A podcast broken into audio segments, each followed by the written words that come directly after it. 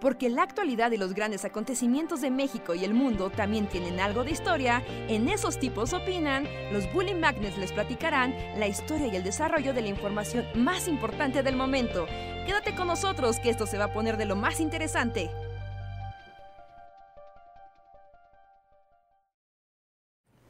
Y estamos en vivo. Hola, hola a todos los que nos ven desde el, nuestro canal de YouTube, Bully Podcast. Estamos en una edición más del Bully Podcast de Esos tipos opinan, donde los alegramos y los deprimimos por igual. Todo gracias a sus comentarios y a las conversaciones más random del mundo. Díganos si nos pueden escuchar y ver sin ningún problema. Yo soy Andrés y les doy la bienvenida y aquí están mis amigos Luis y Reinhardt. Hola. ¿Cómo están? Hola, hola, bienvenidos. Hola, pues parece que nos escuchamos. Voy a poner musiquita, así que si quieren hablar un momento en lo que pongo la musiquita relax de fondo. Musiquita low-fi para acá llevarnos al mundo tranquilo del internet, en este mundo acelerado de bits que corren sin cesar. Así como, exacto. Eso que dijo. Exacto. en, en, este mar de bits interminables que se llama internet y que nos conecta como seres humanos en un éter lleno de cable. pues creo que ya se escucha y ya tenemos todo listos para empezar esta transmisión. A ver de qué se trata esta vez. Pues ya tenemos a Reinhard en su cabañita, Zacatecana. Y ahora Luis también tiene su cabañita. Así es. Luis en, forma, en su forma final una bomber. Pero necesitas entonces todavía... Tenía como unos lentes y una hoodie, ¿no? De hecho, creo que es curioso la historia porque creo que ese retrato que se conoce de Luna Bomber no es como... En la serie de Luna Bomber de Netflix lo explican así como... Uh -huh. o sea, que en realidad no, no era él. O sea, ese retrato fue hecho mucho tiempo después y... Y no, o sea, no, no tenía lentecitos y su hoodie. ¿No? Más bien tenía como... Sacando como cómo escribía, ¿verdad? En las cartas. Ajá. Como que hicieron ahí un desarrollo semiótico filológico para descubrir quién era el verdadero una boomer, ¿no? Así es. Como el momento en que. Bueno, y su hermano también lo echó de cabeza. ah, entonces no fue gracias a los lingüistas. o sea, sí fue gracias a los lingüistas porque publicaron sus cartas en, en los periódicos. Ajá. Y gracias a una carta, su hermano dijo: ¡Un momento! Así como, eso suena a alguien que yo conozco. Es. Pero sí. Qué miedo. Lo que nos, ense nos enseña a que tienes que cuidar quién conoce tu escritura antes de dedicarte a mandar bombas por correo. Sí. O no hacer manifiestos. que pongan tus ideas, así como. También, porque también eh, como que ahí el, el, melodrama no jugó a su favor, ¿no? O sea, si solo hubiera mandado las explosiones, bueno, como los explosivos y ya, no hubiera pasado nada. Sí, pero su onda es que quería cambiar el mundo, así, con su manifiesto. Sí. Así como piensen los dos. Que los manifiestos nunca llegan a... Bueno, o, tal vez ya estoy haciendo un brinco cuántico demasiado extremo. Pero como que los manifiestos que estaba pensando en los manifiestos artísticos, como que en su momento están padres, pero ya cuando los ves con distancia son como muy absurdos y ridículos y chafas, ¿no? Y más cuando mandas bombas por correspondencia, ¿no? más, más si quieres cambiar el mundo a través de explosiones. Sí, no, nunca. Como que también es algo muy 70s, 80s, ¿no? Bueno, como. Como de. Antes de la era del internet. Sí, ahorita hay manifiestos internetosos, Richard, así tú conoces, como el manifiesto de los gordos del internet. Sí hay, pero así como dijiste, los ves a la distancia y ya no importan. ya no importa, ya, ya, no importa nada. Estamos en una época en la que ya. Sí, sí, ya, ya, tuvimos la plática de Oppenheimer y el señor que dice que todo es un meme. Y que lo peor es que sí, tiene razón. sí, pero los manifiestos sí son, son extraños. Entonces no quieren escribir el manifiesto Bully Magnets. No, se va a ver raro cuando pase el tiempo y nos vamos a sentir ridículos. En dos días nos vamos a sentir ridículos. Mientras lo escribamos, nos vamos a sentir ridículos. Sí, sí, sí, ese, es, ese es el problema. Sí, porque aparte cuando todo sale mal es cuando se ven todavía peor los manifiestos. Es como de, ah, mira, es la evidencia de que fracasaste. bueno, o también del registro de tus ideas, ¿no? En ese momento. más de que fracasaste, de todo lo que fracasaste en la vida. cómo, y cómo eran tan romántica tus expectativas y ahora es fracaso. Wow, sí, todas las vanguardias artísticas ahorita están llorando. Es oh, algo muy de, de, la era antes del internet. Sí, sí, es como muy siglo XX. Porque... Ajá, porque un manifiesto. Ajá, sí, es muy siglo XX, porque un manifiesto, o sea, muchas veces como que era de por, por panfletos, o escuchabas a alguien, ¿no? Como, ya sabes, en alguna reunión o algo así, y, se distribuía así, ¿no? Y, como que se va generando como una subcultura en torno al manifiesto, ¿no? De todos nos identificamos en torno a estas ideas, o a esta vanguardia, o a esta visión, lo que sea, ¿no? Y, el formato físico ayudaba mucho a perpetuar el manifiesto y darle un poco de, misticismo al, al, manifiesto también como objeto y como identidad también comunicativa. Pero en época del internet, no, ¿cuál manifiesto? Es un copy-paste, es un de que morirá mañana. ¿Sabes quiénes siguen eh. escribiendo manifiestos y se escucha? Y la verdad es que nunca está, o sea, siempre queda medio ridículo, como las revistas digitales. ¿Pero todavía hay revistas digitales? Todavía hay algunas, y por ejemplo los escritores, como el mundo de las letras, insisten mucho en hacer en hacer como revistas digitales. Sí, pero. les encanta hacer manifiestos de lo que eso significa. También los que hacen revistas. En internet eran como muy de cuando estábamos saliendo de la universidad, ¿no? También es como hace cientos de años, así. Sí, pero, pero todavía, o sea, todavía, ¿eh? Todavía, de hecho, o sea, hace poco vi como una, justo como una, ¿cómo se llama esta revista? Ah, es una revista cultural que ya pasó a ser digital, que ya abandonó para siempre. Es del. Todas, ¿no? O sea, sí, ah, pero esta. ¿De qué temática es? Como de literatura y cultura y así, ya sabes, como. Te habla de música rock y de Cortázar. Ah, ¿cómo se llama esa revista? Mm. O sea, tiene muchos años. Eh... Ya no, todavía. Es. Este. ¿Es es como, no, es, es como más como la que era como tipo gato pardo, pero ¿cómo se llama? Ah, es que no es esa, es otra. Y de hecho, cuando estábamos en la facultad también estaba como en su momento. Ah, ¿cómo se llama esa revista? A ver, gente del chat, revistas culturales. Revistas culturales mamalonas. Ah, exacto, es Revistas ya solo son digitales. Y es que justo acaba, o sea, no me acuerdo el nombre de la revista, pero en este momento, o sea, justo pues con la pandemia valió gorro como su mundo este impreso, pasaron a digital y se escribieron también su manifiesto, que ya no solamente era el manifiesto de la revista, sino el manifiesto de por qué ahora son digitales, ¿no? Ok. Y ya sabes, me encanta porque un poco... Llegaron tarde a la fiesta. Sí, además ya sabes, como que las partes del manifiesto son una cosa así como porque el mundo cambia y la cultura debe llegar. Y así como, no, es porque ya no les alcanza el dinero y nadie compra papel. es como, sean sinceros. Sí. Sí, sí. Sí, llamaron los novedades y les están pidiendo su código de intenciones.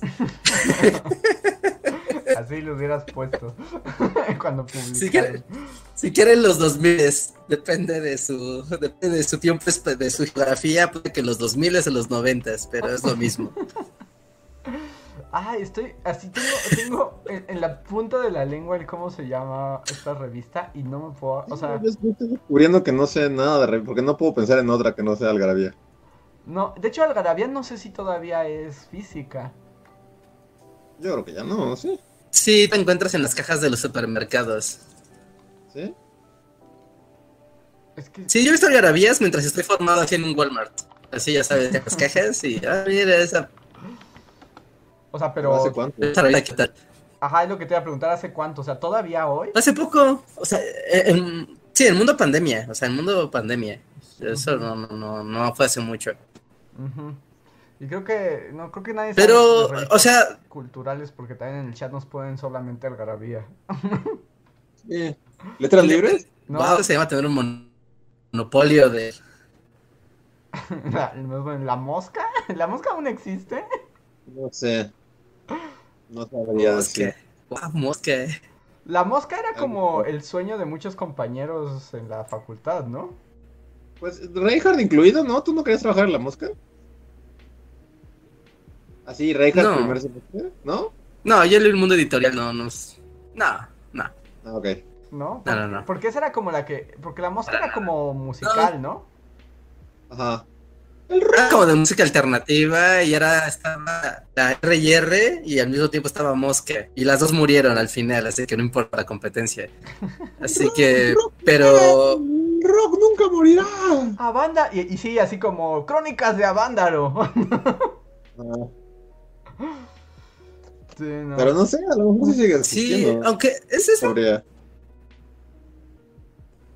reja? Vamos a ver si ven ahí Magazine. Pero e, es muy feo porque el mundo pandemia, y digamos, no saca el mundo pandemia, no importa, pero las revistas físicas ahora sí ya se las cargó el payaso, ¿no? Porque si no era la digitalización, ahora es el que, pues andar toqueteando revistas tampoco está tan chido. Así que... O sea, también ya es un riesgo, o sea, el mundo de toquetear revistas en el Summers ya también se convierte en un, en un riesgo. Pues sí, ¿no? De hecho, yo dudo que o sea, como ya revista solo a ver revistas, ¿no? Sí, pues uno ya eso lo iba. Y, y creo que tú sí te estás cortando y encimando un poco con nosotros. No sé si quieras como... Quitar el video.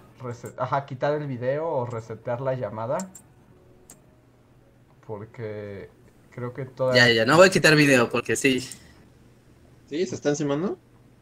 Sí, o sea, como que se nos encima, pero... A ver, creo que ya funciona. A ver, Reinhardt, y cosas. murió. ya se fue. no, ya to... si no me van a hacer caso, me largo de aquí. Sí, ¿verdad? Murió. Sí, sí murió. Ahí está, ah, ahí está de vuelta. Sí, ahí está. Regresé en forma de, de avatar, mejor. Ah, mejor. Sí, parece que ya, ya te escucha. Ya, La Tempestad. La Tempestad es la revista que estaba buscando.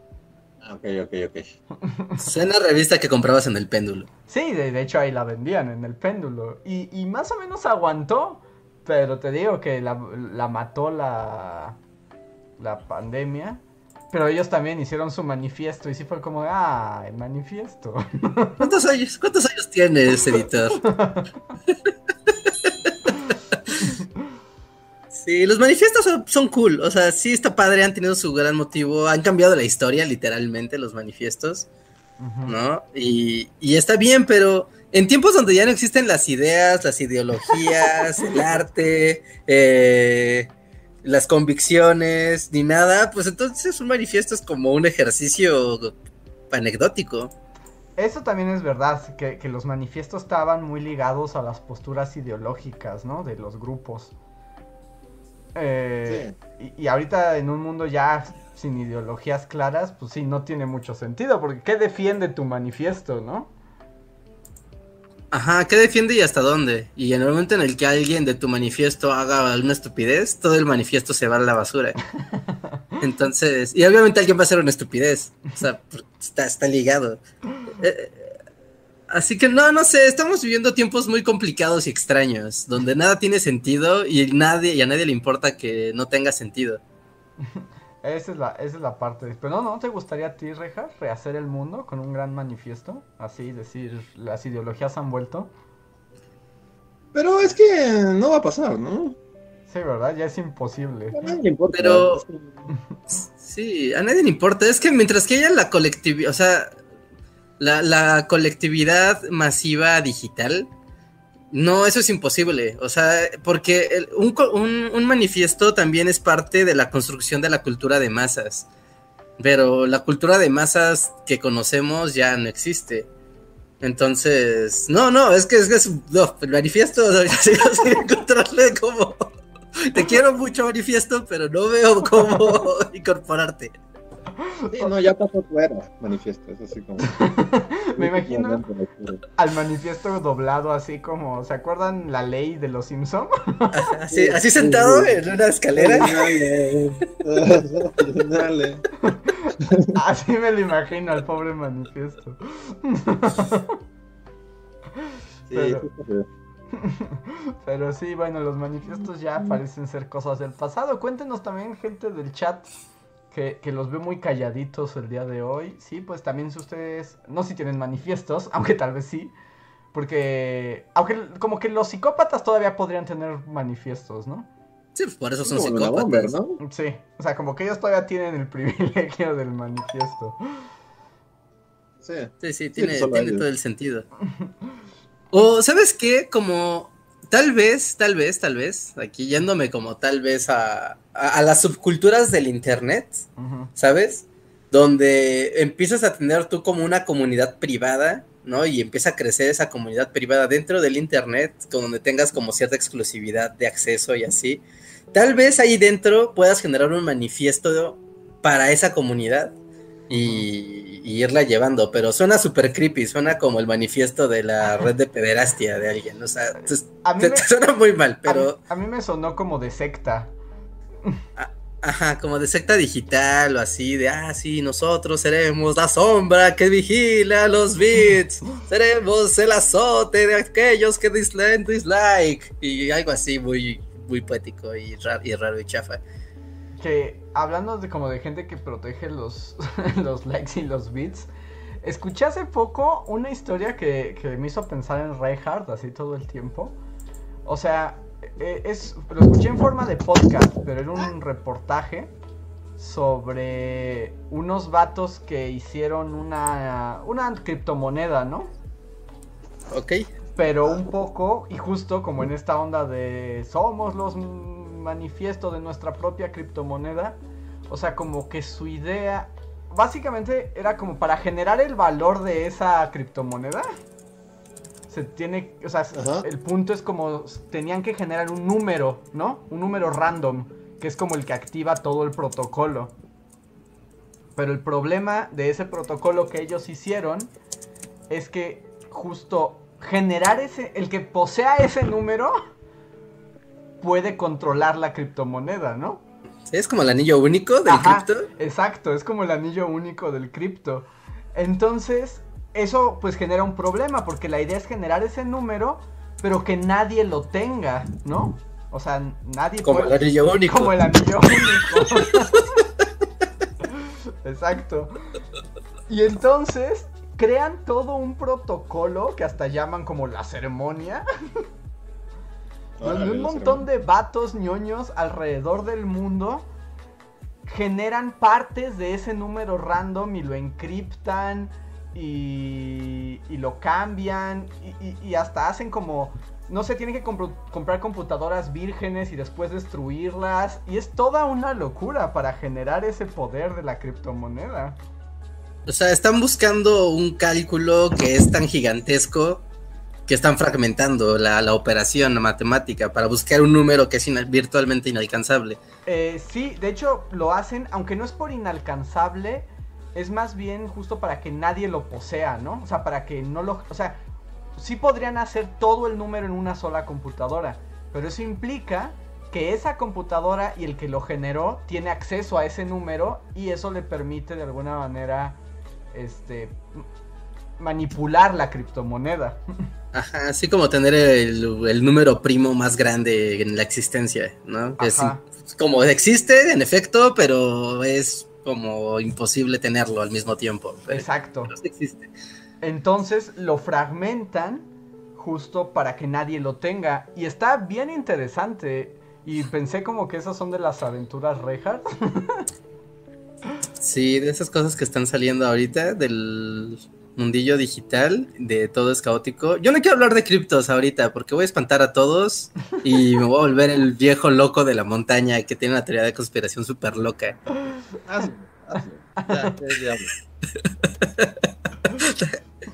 ¿no? Porque están surgiendo muchas criptos ahorita, ¿no? ya, ya van más, o sea, ya hay más de 700 criptomonedas, todas con valores de mil cosas. De hecho, este, ¿cómo se llama este caricaturista chileno Alberto Montt? Y ahora tiene como su Mont Coin. Ya, su propia criptomoneda. Ajá, basada, es que, bueno, es que no, no, no es en él, o sea, en él particularmente su moneda, sino hay una moneda basada en en, generar valor en torno a cosas que son únicas, como son las obras de arte, por ejemplo, ¿no? Pero una obra única puede ser cualquier cosa. O sea, es como un poco, tiene sentido y al mismo tiempo es ridículo, porque es como, si tú dices, ah, mira, yo tengo el Nyan Cat, el original de Nyan Cat, así, Nyan Cat, el, el máster de Nyan Cat, ¿no? Y yo sé que Nyan Cat cualquiera lo puede ver y lo puede escuchar y miau, miau, miau y pasarla muy bien. Pero solo hay un original del Nyan Cat y ese vale, ¿no? Como si fuera la Mona Lisa, ¿no? Tú puedes tener un cuadro de la Mona Lisa en tu sala de réplica, pero no quiere decir que tengas la original. ¿no? Más o menos es como, como ese mismo concepto, pero con el arte digital. ¿No? Y entonces muchos artistas dicen, ah, pues yo ya tengo una carrera y algo así, y es como si dijéramos nosotros, ¿sabes qué? Que cada video de Bully, el máster, es único y es una obra de arte y entonces tiene un valor, y aunque está en internet y se puede reproducir y así, ese, ese video único pues tiene un valor que puede ascender a decenas de miles de dólares, ¿no? Por el solo hecho de ser único, ¿no? Y, y bueno, o sea, eh, ese era el paréntesis, ¿no? Pero en el mundo, pero ahorita, o sea, ya hay un chorro de criptos y la semana, inicios de esta semana o la semana pasada, no recuerdo bien, creo que fue inicios de esta semana, eh, una empresa, una de las empresas más importantes que hace trading de, criptomonedas, llamada Coinbase, entró a Wall Street, ¿no? Entró a cotizar en bolsa. Cosa que es como así el apocalipsis. Este es el inicio de, del fin para los banqueros. Porque siempre, o sea, no sé si recuerdan en años que hemos hablado de criptos, ¿no? Donde los banqueros decían que no, que cómo, que el cripto, que eso era pura especulación, eso no existe, ese no es dinero real, bla, bla, bla, bla, bla, bla, bla, bla, bla, bla. ¿No? Pero al día de hoy, oh sorpresa, la empresa que cotiza Bitcoin, y bueno, por sobre todo, pero obviamente las demás criptomonedas, ahora está dentro de Wall Street. Y eso implica que desde dentro de Wall Street se puede comerciar con Bitcoin. Pero eso es como absurdo, es como en contra de la idea real del Bitcoin, ¿no? O sea, no va como ah, contra su manifiesto. contra el manifiesto del Bitcoin, que es estar en contra de la banca y tener descentralizar el dinero y evitar que haya una banca central. Por el sistema, ¿no? O sea, todo en la historia termina por ser absorbido por el sistema. Sí, cuando, ah, así todo lo que funciona se lo traga el señor sistema. Ajá, se termina incorporando, ¿no? Haciendo como ahí una, una mutación que se fusiona con el señor sistema. Entonces ahí hay algo como muy raro, porque ahí les va, ahí les va, agárrense. Agárrense a sus asientos, amigos. Porque, a ver, entra Coinbase, ¿no? Previo a eso, Elon Musk había metido muchísimo dinero igual a, a cripto, ¿no? Más empresas están trepando a eso, ya empresas grandes, gigantes, gobiernos enteros, ¿no? Ok, entra Wall Street y dicen, ah, bravo, sí. Pero el asunto con Wall Street es que todo se maneja en dólares. Al final del día, todas las, transacciones se convierten a dólares y, se ejecutan en esa moneda. ¿No? Pero el problema con el dinero es que, bueno, con los dólares, es que desde hace muchos años existe este concepto del dinero fiat, que es el dinero que pues no está basado en básicamente nada tangible. ¿No?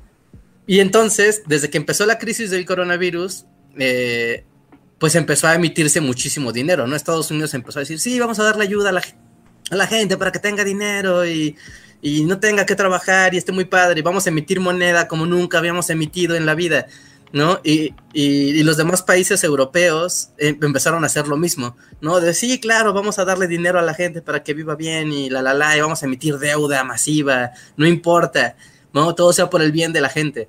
¿No? Y hasta ahí dices, bueno, pues ok, ¿no? Llegó la crisis del coronavirus, empiezan a emitirse dólares masivamente en todo el planeta, bla, bla, bla. Y, de repente eh, ocurre que entra Coinbase al juego y ocurre una cosa muy curiosa. A ver, ¿por qué todos los países del mundo, y no estoy, y no estoy argumentando que el coronavirus haya sido incluso una excusa y algo planeado para infectar al mundo y tener el contexto para cambiar la moneda? ¿Ya sombrero de aluminio?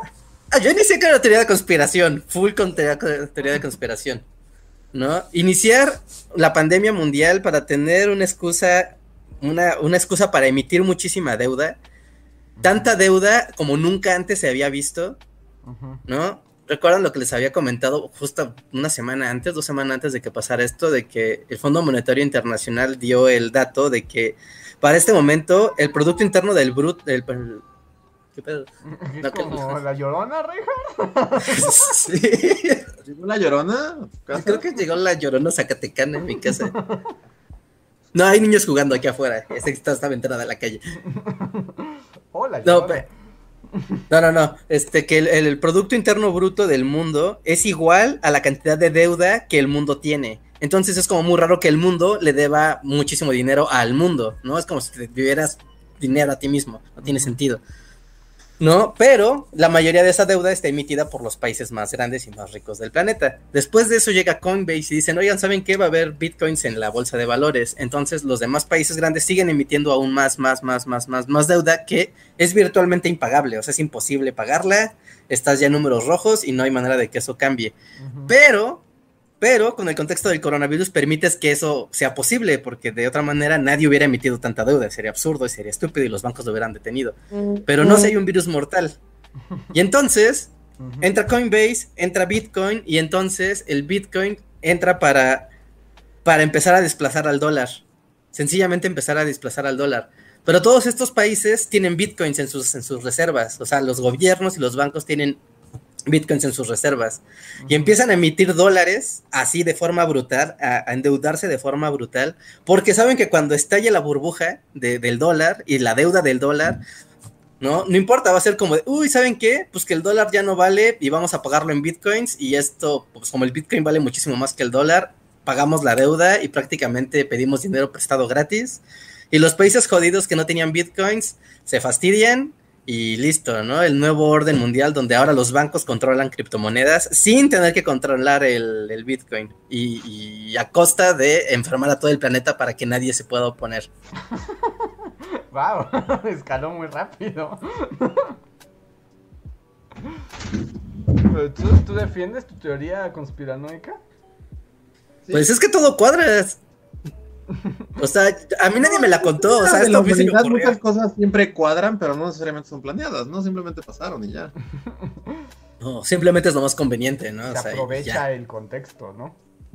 O sea, se aprovecha para, o sea, no como para generar todo eso. Que por cierto les voy a compartir el podcast en el chat así como una nota sobre esta gente. La, criptomoneda que hicieron es, no sé si la conozco, es una que se llama C, o sea, de Z, Cash.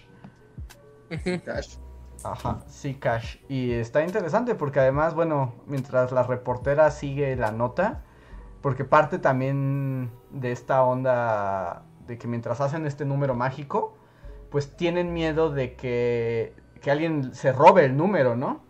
Y entonces para que no los espíen, por eso eligen un hotel random, compran máquinas nuevas en un, ya saben, de un Costco random. Y un montón de cosas así. Y la reportera está todo el tiempo como medio escéptica, como diciendo estos, estos niños del, de la informática están paranoicos. Pero hay una parte donde alguien le hackea el teléfono a la reportera. ¿Ah, ¿Sí? sí, y es muy aterrador. Tal vez sí, el nuevo orden mundial. Sí. Sí, el nuevo orden mundial, o sea, está a la vuelta de la esquina y no sabemos por qué. Y además aquí ya está el asunto de, llega un, virus mortal que permite la posibilidad de que, estamos hablando así, de los países que tienen dinero, ¿no? No de los países banana, ni de África, ni de los asiáticos del medio. A esos nadie le importa. Ay, pobres, sí. Oh, pobres de nosotros. Nos has descartado a todo el mundo. Sí, bueno, ¿qué te digo? Pero porque hay un asunto aquí muy importante. Llega un virus que ya estaba empezando, bueno, previos previo, previos, previo al, a la pandemia, el dinero físico ya estaba empezando como a tener ahí un, un desbalance, ¿no? Estaba empezando, estaba empezando a ver como más operaciones digitales, pero como que seguía, ¿no? Hay como algo necesario. Pero el virus permite también la posibilidad de que elimines el dinero físico con una excusa que es inapelable y que digas, no, pues no, es que no, pues el dinero físico es malo porque te puedes envenenar, te puedes morir, entonces hay que eliminarlo y digitalizar completamente todo Pero es que al, final ya deja el dinero, como que la pandemia sirvió como para que todos diéramos el salto digital que ya se veía venir, pero que todos esperaban que fuera paulatino, ¿no?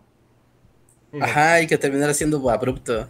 O sea, es lo que pasó con la pandemia, o sea, en lo que estamos ahorita, el mundo virtualizado full y digital, con el dinero, con los productos, con las comunicaciones. O sea, ya todo el mundo sabía que iba a llegar, pero como que la pandemia lo consiguió como que se instaurara en un solo año, ¿no? Sí, pues sí, a la, a la brava. Y quien no se adapte, pues se va a quedar ahí retrasado y va a tener que vivir en el mundo de Mad Max, porque solo el mundo digital va a ser la urbe. Sí, te dieron dos opciones, Mad Max o te digitalizas. Ajá, la urbis digitalis. wow, ya va, escríbelo. Ya, haz tu manifiesto, urbis digitalis. sí, sí, sí, sí, sí. Sí, pero e, está raro, está raro que todos los países del mundo se endeuden masivamente y al mismo tiempo permitan que entre el Bitcoin a al juego, ¿no? Es porque tienen bitcoins para pagar la, operación y haber pedido dinero gratis, pues, pues, sí, dinero prestado gratis. Básicamente es eso, ¿no? Y los países que no tengan bitcoins les van a decir, ah, pues págame en bitcoins o págame en dólares, total. No importa, ¿no? No tienes ninguno de los dos, ahora eres mi esclavo. Me encanta cuando te pones de parte del señor sistema. Bueno, como más bien en los zapatos del señor sistema. Puedo sentir cómo hasta lo disfrutas. Es que da mucho miedo, ¿no? Sí, mucho, mucho miedo. Da mucho miedo. Bueno, eh, procedo a quitarme el bigorro de aluminio. Está bien. Y pues yo aprovecho también para invitar a toda la comunidad a participar con nosotros. Recuerden de que este podcast, digamos, siempre llega a lugares indeterminados e imposibles gracias a su participación a partir del super chat el super chat es un pequeño donativo que ustedes hacen y pueden escribir algo. Nosotros lo leemos 100% y a partir de ahí se transforma nuestra conversación. Entonces los invitamos a participar, que además de que hacen más divertido este podcast, además nos apoyan y nos ayudan a que continúe existiendo. Ahorita solamente tenemos un super chat de Ángel Trejo pero como de costumbre, Ángel Trejo se mantiene en silencio. Entonces, muchas gracias, Ángel. Y recuerda que si quieres decir cualquier cosa, puedes arrobarnos. Y también le doy la bienvenida al sistema de membresías a Alele Viste. Muchas gracias por unirte a nosotros. Bienvenido o bienvenida. Y este. Mm, les recuerdo que otra forma de apoyarnos es si se unen al miembro de comunidad del el canal con la que tienen algunos beneficios como participar en el poscotorreo cuando acabe esta transmisión, no se desconecten. tenemos unos minutos que al parecer todos pueden ver, pero solo los miembros pueden participar. Y otro, dependiendo del nivel en que se inscriban, por ejemplo en el nivel Bully Fan Forever, que es el más alto, les agradecemos personalmente su apoyo en este mes y quiero mencionar a Gustavo Alejandro Sáenz de Black Knight, Miriam Ramos Campos, Antri04, Julio Rodríguez, Omar Hernández y Daniel Gaitán. Muchas gracias por apoyarnos más que nadie en este mes. Y si alguno de ustedes está presente en el podcast, recuerden que tienen un super chat gratuito, solo arroben a Bully Podcast para que podamos verlos. Y hasta ahí el anuncio. Muchas gracias a todos. Eh, Así que pagan superchats, gente, porque si no, no, esto no fluye. Vamos a seguir hablando de cómo Bill Gates nos quiere dominar a todos. Ajá, podemos seguir hablando de eso. Podemos seguir hablando de. No, ¿sabes quién? No, no, han visto nada. Perdón, es que yo estoy. También es que estoy solo encerrado, entonces tengo mucho tiempo para pensar. es la peor cosa que puede ocurrirle a alguien, ¿no? Pero ¿Ustedes no, no huelen, o sea, a, aires de guerra así en el horizonte? A la lejanía. Diciendo que leemos aires de guerra desde hace 15 años. Entonces yo ya... Bueno, de una, sí, de una nueva guerra, de una porque siempre hay guerras, ¿no? O sea, siempre ha habido conflictos nuevos, ¿no? De una nueva guerra como potente. Pero, ¿quién contra quién o qué? Pues como China y Rusia y Medio Oriente contra Europa y América. No, yo no creo, la verdad. Creo que hay maneras ya más sofisticadas de fastidiarnos a todos, ¿no? O sea, todo esto que dices de justo de la especulación de criptomonedas, como el poder de la banca, se me hace que es más efectivo que andarse peleando a nivel global. Sí, como estar así arrojando submarinos por todos lados y bombas nucleares. No, y yo, todo yo- yo eso. ya, ya, ya lo veo. O sea, igual me equivoco, ¿no? Y mañana estalla una bomba nuclear. Está ya la tercera guerra mundial. Andrés estaba equivocado. así ¿En primera plana? La, la foto de Andrés, así. Youtubers se equivoca al predecir la tercera guerra mundial. En el New York Times, así, una foto mía todo chueco. No debimos hacerle caso. No, porque, o sea, si empieza como el- la tercera guerra mundial. ¿no? O sea, pero ¿tú crees que sí o que no, Luis? Yo digo que no. Pero yo siempre me equivoco, así que. Sí, yo también digo que ya los conflictos como armados a gran escala, es que ya no les veo el sentido. O sea, no sé qué ganamos. O sea, pues, sí, y quitarle su agua a los otros países, ¿no? pero puedes hacerlo de otra manera, ¿no? Lo están haciendo ahorita mismo, así. ahor- Ahorita mismo hay canadienses y, y Coca-Cola robándote el agua. O sea, y no, no tuvieron que invadirte ni nada, solamente. Ahí están, quitándotela. Es Ju- como- Justo yo pensé en los canadienses y también dije, sí, seguro los canadienses ahorita están robando todo el agua del planeta. Sí. Y minas de recursos, así, el zinc de las minas, reja. Y no hubo necesidad de invadir ni nada, es como. No, pero, o sea, sí, pero porque eres un país banana que no puede hacer nada al respecto, pero si le quieres quitar su agua, no sé, a Pakistán, pues seguramente ellos sí tienen con qué defenderse. No O a creo. la India, o a países que sí tienen armamento, ¿no? O sea, México no tiene armamento de un carajo de nada, ¿no? No, Así que- no creo. Yo creo que todavía hay muchos lugares a los que les puedes robar sus recursos que no se pueden defender. Aún hay muchos indefensos en el mundo. Exacto. Será como un gran lema para una, para una corporación malvada. O sea, día que nada más quede agua así en Canadá y en Europa más occidental, entonces ahí sí. Y en China, ahí sí te creo, pero todavía queda mucho mundo explotable. ¿Qué tal si se pelea la gente por, el, por Antártida? Que se está descongelando y todo el mundo quiere las aguas raras que hay ahí y el gas y el petróleo. Porque es inexplorado, es el Nuevo América, la Antártida. Pero nuevamente, ¿quién puede explorar esa zona? Muy pocos. Los ricos. Entonces, madrear. como que no, yo creo que todavía falta. Yo creo que ya no, eso ya no nos toca en nuestro ciclo de vida. Ojalá. Pero nuevamente puedo salir mañana en la primera página.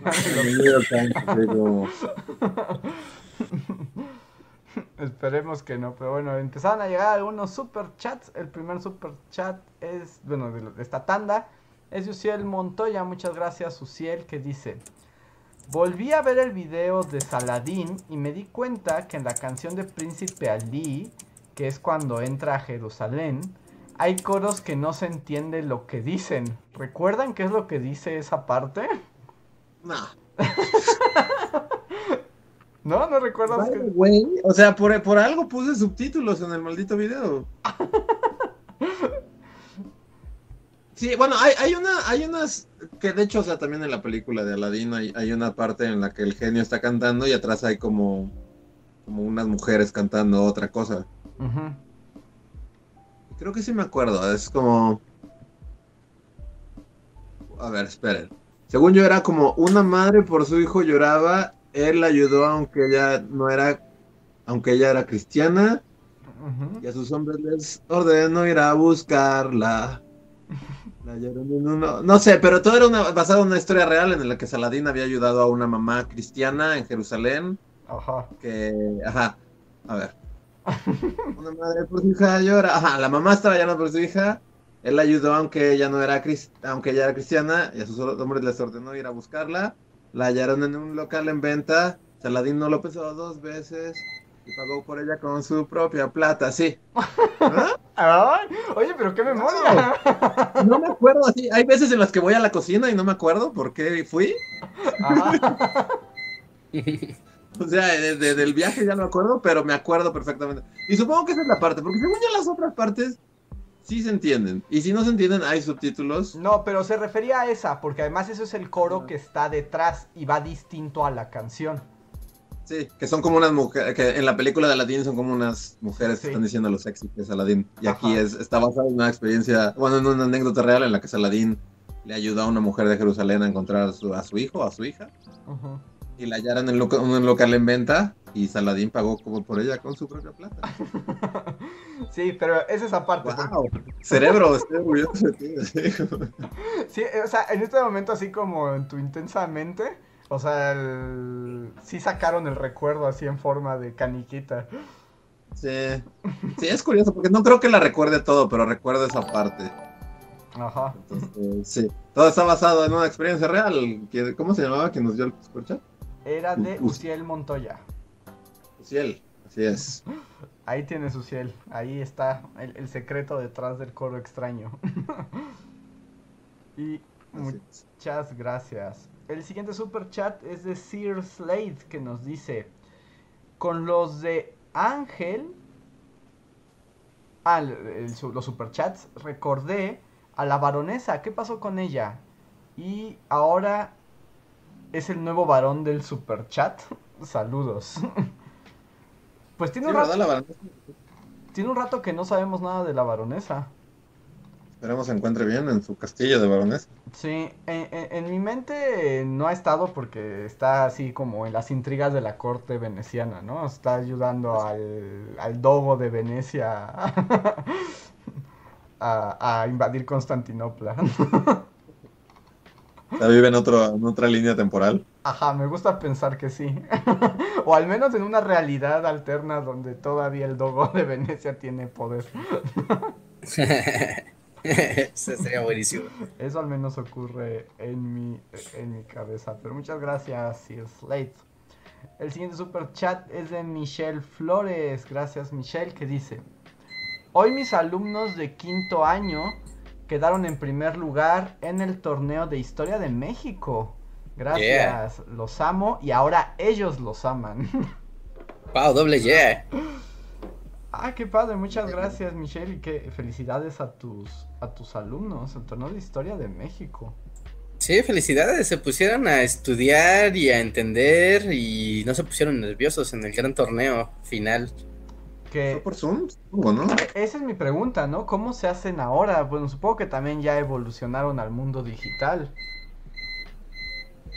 Porque... ¿Sabes cómo haría yo un torneo de historia?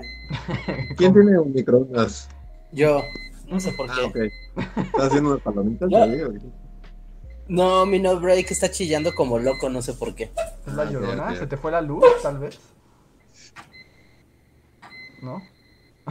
A ver si ahorita se silencia. A ver, este. podría estar en un submarino, ¿no? a ver. con, con Sean Connery. ¿Cómo se llama esa película? ¿O qué? Eh, la casa del octubre rojo. Octubre rojo, sí, de la casa del octubre rojo. Ajá, sí. ¿Estás con Sean Connery en el octubre rojo? Posiblemente. ¿No vieron de un submarino que desapareció ayer? ¿O antier? No. Y por Indonesia. Y. O sea, es que vieron que apareció una mancha de petróleo así de la nada en el mar. ¿No? Y dijeron, no, pues ¿qué pasó? No, pues aquí no hay válvulas de petróleo ni nada. Y entonces salió el gobierno, no me acuerdo de qué país son, ¿no? Pero son de ahí de, de la zona. Dijeron, ay, es que estábamos haciendo eh, pruebas con un submarino que arroja misiles nucleares. Así de, ah, y luego, y pues no sabemos dónde está nuestro submarino.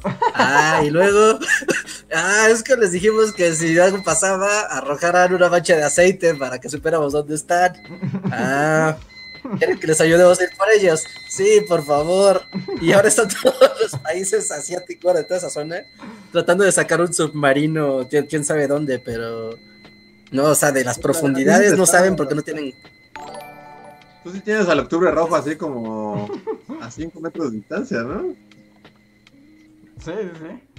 Bueno, ya se cayó el octubre rojo. Algo, ya volvió. Pero que, se te, pero que se te pierda un submarino nuclear es un gran problema, ¿no? Primero, mira, que se te pierda. Dos, que tenemos que decirle a los demás que estabas probando un submarino nuclear en sus aguas. Ajá. ¿No? Y tres, que todavía les pidas que te ayuden a encontrarlo, porque, pues bueno, si no, pues es nuclear, tú sabes, no está bien que esté ahí abajo. que por cierto, yo he estado, bueno, ya sé que ahorita estoy con un montón de historias random, pero es que estaba escuchando muchos podcasts y cosas así. pero justo estaba también de una historia sobre submarinos de en este en Suecia Sí, era Suecia. Sweden es Suecia, ¿no? Sí. En Suecia, eh, como en la Guerra Fría, una vez se metió un submarino soviético. O sea, como que de pronto estaba así, la costa sueca muy tranquila y de repente así como plush, salió un submarino nuclear con unos rusos así como, ay, perdón, se nos descompuso nuestro submarino. Historias son buenísimas. Y sí fue así como pues todo un problema internacional, ¿no? Porque pues en teoría ese submarino no tenía nada que hacer ahí y pues ya saben, Guerra Fría Time, etcétera, y fue como, ay, perdón, se nos aberrió, no nos ayudan a salir. Sí, pues es lo mismo, esta historia es exactamente lo mismo. Pero aquí sí salieron, ¿no? Y el caso es que, bueno, se armó toda una bronca, los suecos y todo, y ya, sacaron, no, creo que era Khrushchev, pidió, pidió perdón y no sé qué, sacaron al submarino y hasta ahí. Pero entonces los suecos entraron como en una especie de paranoia. Y entonces, o sea, a su marina la especializaron y crearon un sistema como de redes mágicas, así para capturar submarinos, ¿no? O sea, la idea es como si detectaban un submarino, se levantaban estas redes que cerraban toda la bahía sueca y entonces el submarino tenía que estar ahí, ¿no? O sea, ya no podía escapar. Escapar. Y entonces hicieron toda una tecnología y así. Y como en. Yo que eran como los 70. Este, como durante 10 años. De pronto eh, detectaban a los submarinos con sonares. Y. Pero pues obviamente había un sonido que además estuvo clasificado durante años. Que le llamaban el sonido del submarino, ¿no? O sea, era un sonido muy particular que se escuchaba en el sonar. Entonces decían, es un submarino soviético. Ah, ah", y entonces subían las redes, sacaban helicópteros y se volvía una locura así en la costa sueca. Pero nunca encontraban a los submarinos. O sea, después de ese primero, o sea, hubo muchas alertas de submarinos, pero nunca encontraron a los submarinos. Entonces... Ajá, o sea, se, creó todo un asunto de dónde están, porque no se hundieron, son fantasmas, o qué onda y durante años fue un secreto. Y la historia que escuché es justo de los científicos que un día como que los militares suecos los llaman a los mejores científicos de Suecia, les dicen, los juntan además en una cueva que es así como base de villano de James Bond, porque dicen que está como detrás de unas piedras que se mueven las piedras y adentro hay un centro super tecnológico. Y entonces les explican que el sonido submarino es un gran misterio, porque al parecer los submarinos soviéticos como que, por lo que ven en, en, los sonares, o sea, está como el submarino y de repente el submarino se separa en dos y después se puede volver a unir. Y entonces como que no entienden cómo funciona esa tecnología soviética. Y entonces invierten millones de dólares en descubrir qué ocurre con esos submarinos mágicos fantasmas que además no pueden atrapar, ¿no? Y, un poco como te cuentan toda la investigación, y para no hacerles el cuento largo, eh, sí, descubren qué origina ese sonido. Y resulta que durante como 20 años los suecos estuvieron temerosos de los submarinos y lo que detectaban no eran submarinos, eran peces. Ajá, ¿no? Ballenas o ballenas No, eran. Es un tipo de pez que no me acuerdo del nombre ahorita. Pero que tiene como unas válvulas. O sea, el pez este, lo que le permite como subir y bajar en el agua, son unas válvulas que juntan aire o gas y lo liberan y lo sueltan, ¿no? Y que cuando lo liberan hacen un sonido muy particular. Pero el asunto es que estos peces viajan en cardúmenes gigantescos. Entonces, a veces, digamos, coincide que una gran cantidad de esos peces expulsan el aire al mismo tiempo y entonces era lo que detectaban los sonares. No. Wow, qué, qué pifia. Ajá, y, es como, como muy absurdo y además fueron así como, como que la marina sueca fue el asme reír de las marinas, ¿no? Porque durante 10 años persiguieron submarinos que eran peces.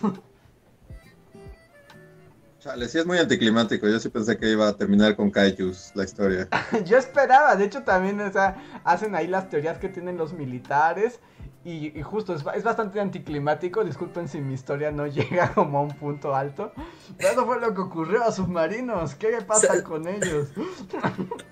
Sí, sí, sí, sí. Ahorita que dices historias anticlimáticas, eh, por, por puro accidente vi un pedazo de un capítulo de Malcolm no sé si se acuerdan, que hay un capítulo donde Dewey está haciendo una ópera y, como que él sabe que, quiere hacer una ópera y no sabe cómo resolverla, ¿no? Y dice, tengo la música, pero no, no sé qué, ¿no? Pero al mismo tiempo en el capítulo está pasando que, que Lois compra un colchón, un colchón nuevo. Y Hal se enoja mucho porque dice, ah, es que compraste este colchón porque ya no quieres dormir junto a mí, ya quieres dormir más lejos. Y, y esto ya, ya, ya vi que esto es el principio del fin, ya es todo un drama, ¿no? Y entonces como que van estas dos líneas paralelas, ¿no? De Dewey, que encontró el, la magia de la ópera y que puede expresarse mediante la ópera y que ve que en la ópera siempre son conflictos familiares súper locos.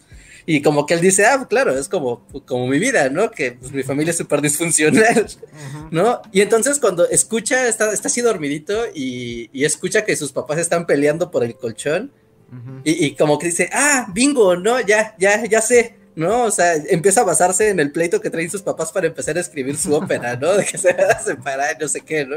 Hasta, hasta sale Lois y Hal como en la imaginación de Dewey vestidos como si fuera una ópera. De hecho, tiene muchísima producción el capítulo. Pero al final, al final, o sea, ya como que Dewey está así, ¿no? Súper entrado de, no manches, no, ya mi ópera va avanzando increíble, ya va a llegar el gran acto final. Pero en la vida real, o sea, en la línea de la realidad, eh, pues Lois como que ya, ¿no? pues ya decide dejar de, pelear con, con, Hal y ya habla por teléfono a la tienda para que se lleven el colchón y pues ya, ¿no? Dejar de discutir con, con, Hal, ¿no? Pero está Dewey y, y, sale así como vale a decirle a su mamá de, no, ¿cómo? ¿Cómo que vas a devolver el colchón? No, o sea, no, o sea, esa no es una resolución satisfactoria. Tiene que haber una resolución satisfactoria a este conflicto, ¿no? Y, y, Lois le dice, no, pues es que es lo más, como lo, mejor, ¿no? Este colchón hace que me pelee con tu papá, pues ya, yo no quiero seguir peleando y ya, ¿no?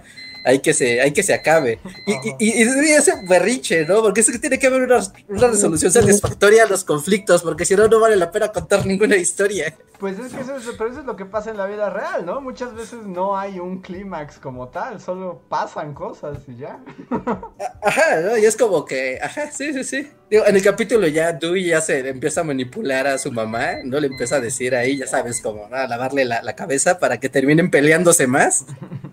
No, pero, pero sí, o sea, al final, eh, pues es cierto, ¿no? Los conflictos de la vida, pues solo, pues no tienen un clímax ni una resolución épica, ¿no? Simplemente se resuelven de la manera que sea más fácil y, ya. Entonces, eso va como contra, o sea, eso contradice tu primera teoría conspiranoica, ¿no? O sea, porque lo mismo aplica como con las teorías conspiranoicas, es como, o sea, la realidad es que siempre solo las cosas pasan y no hay como una mano maestra como moviendo los hilos y creando virus malvados para para imponer la criptomoneda en el mundo. ¿No, no aplicaría igual ahí? O sea, como solo pasó, o un pinche murciélago ah. cagó encima de una ardilla y se creó un virus. Sí, y, yo creo que por eso también es tan... O sea, por eso todo esto nos, nos angustia tanto, ¿no? Porque en realidad solo son cosas pasando. sí, pues sí. La historia de la Sí, bueno, no, sí. Son cosas pasando, ajá. De hecho, por ejemplo, cuando hemos hecho videos y así, muchas veces creo que a todos nos ha pasado que, o sea, tienes una historia muy padre y así como de, ah, ok, ya hablar de este personaje o, de una anécdota y todo. Y de repente como que, pues, le falta un clímax, como que... Ajá. bueno, pues ya está aquí, ya que acaba la historia. sí, pues sí. O sea, sí van a pasar más cosas y eso, o sea, sí pasaron más cosas, pero ya hasta aquí, hasta aquí que, al final, pues eso es lo que hace como la narrativa, ¿no? O sea, nosotros construimos narrativas pues para darle forma a que esas historias sean significativas. porque de lo contrario solo es como y se acabó y ya. Ajá, sí, pues es como ese meme de los Simpsons, pues es un final y ya. Exacto. Exacto, ándale. En esos, a eso se reduce como toda la existencia. Es un final y ya.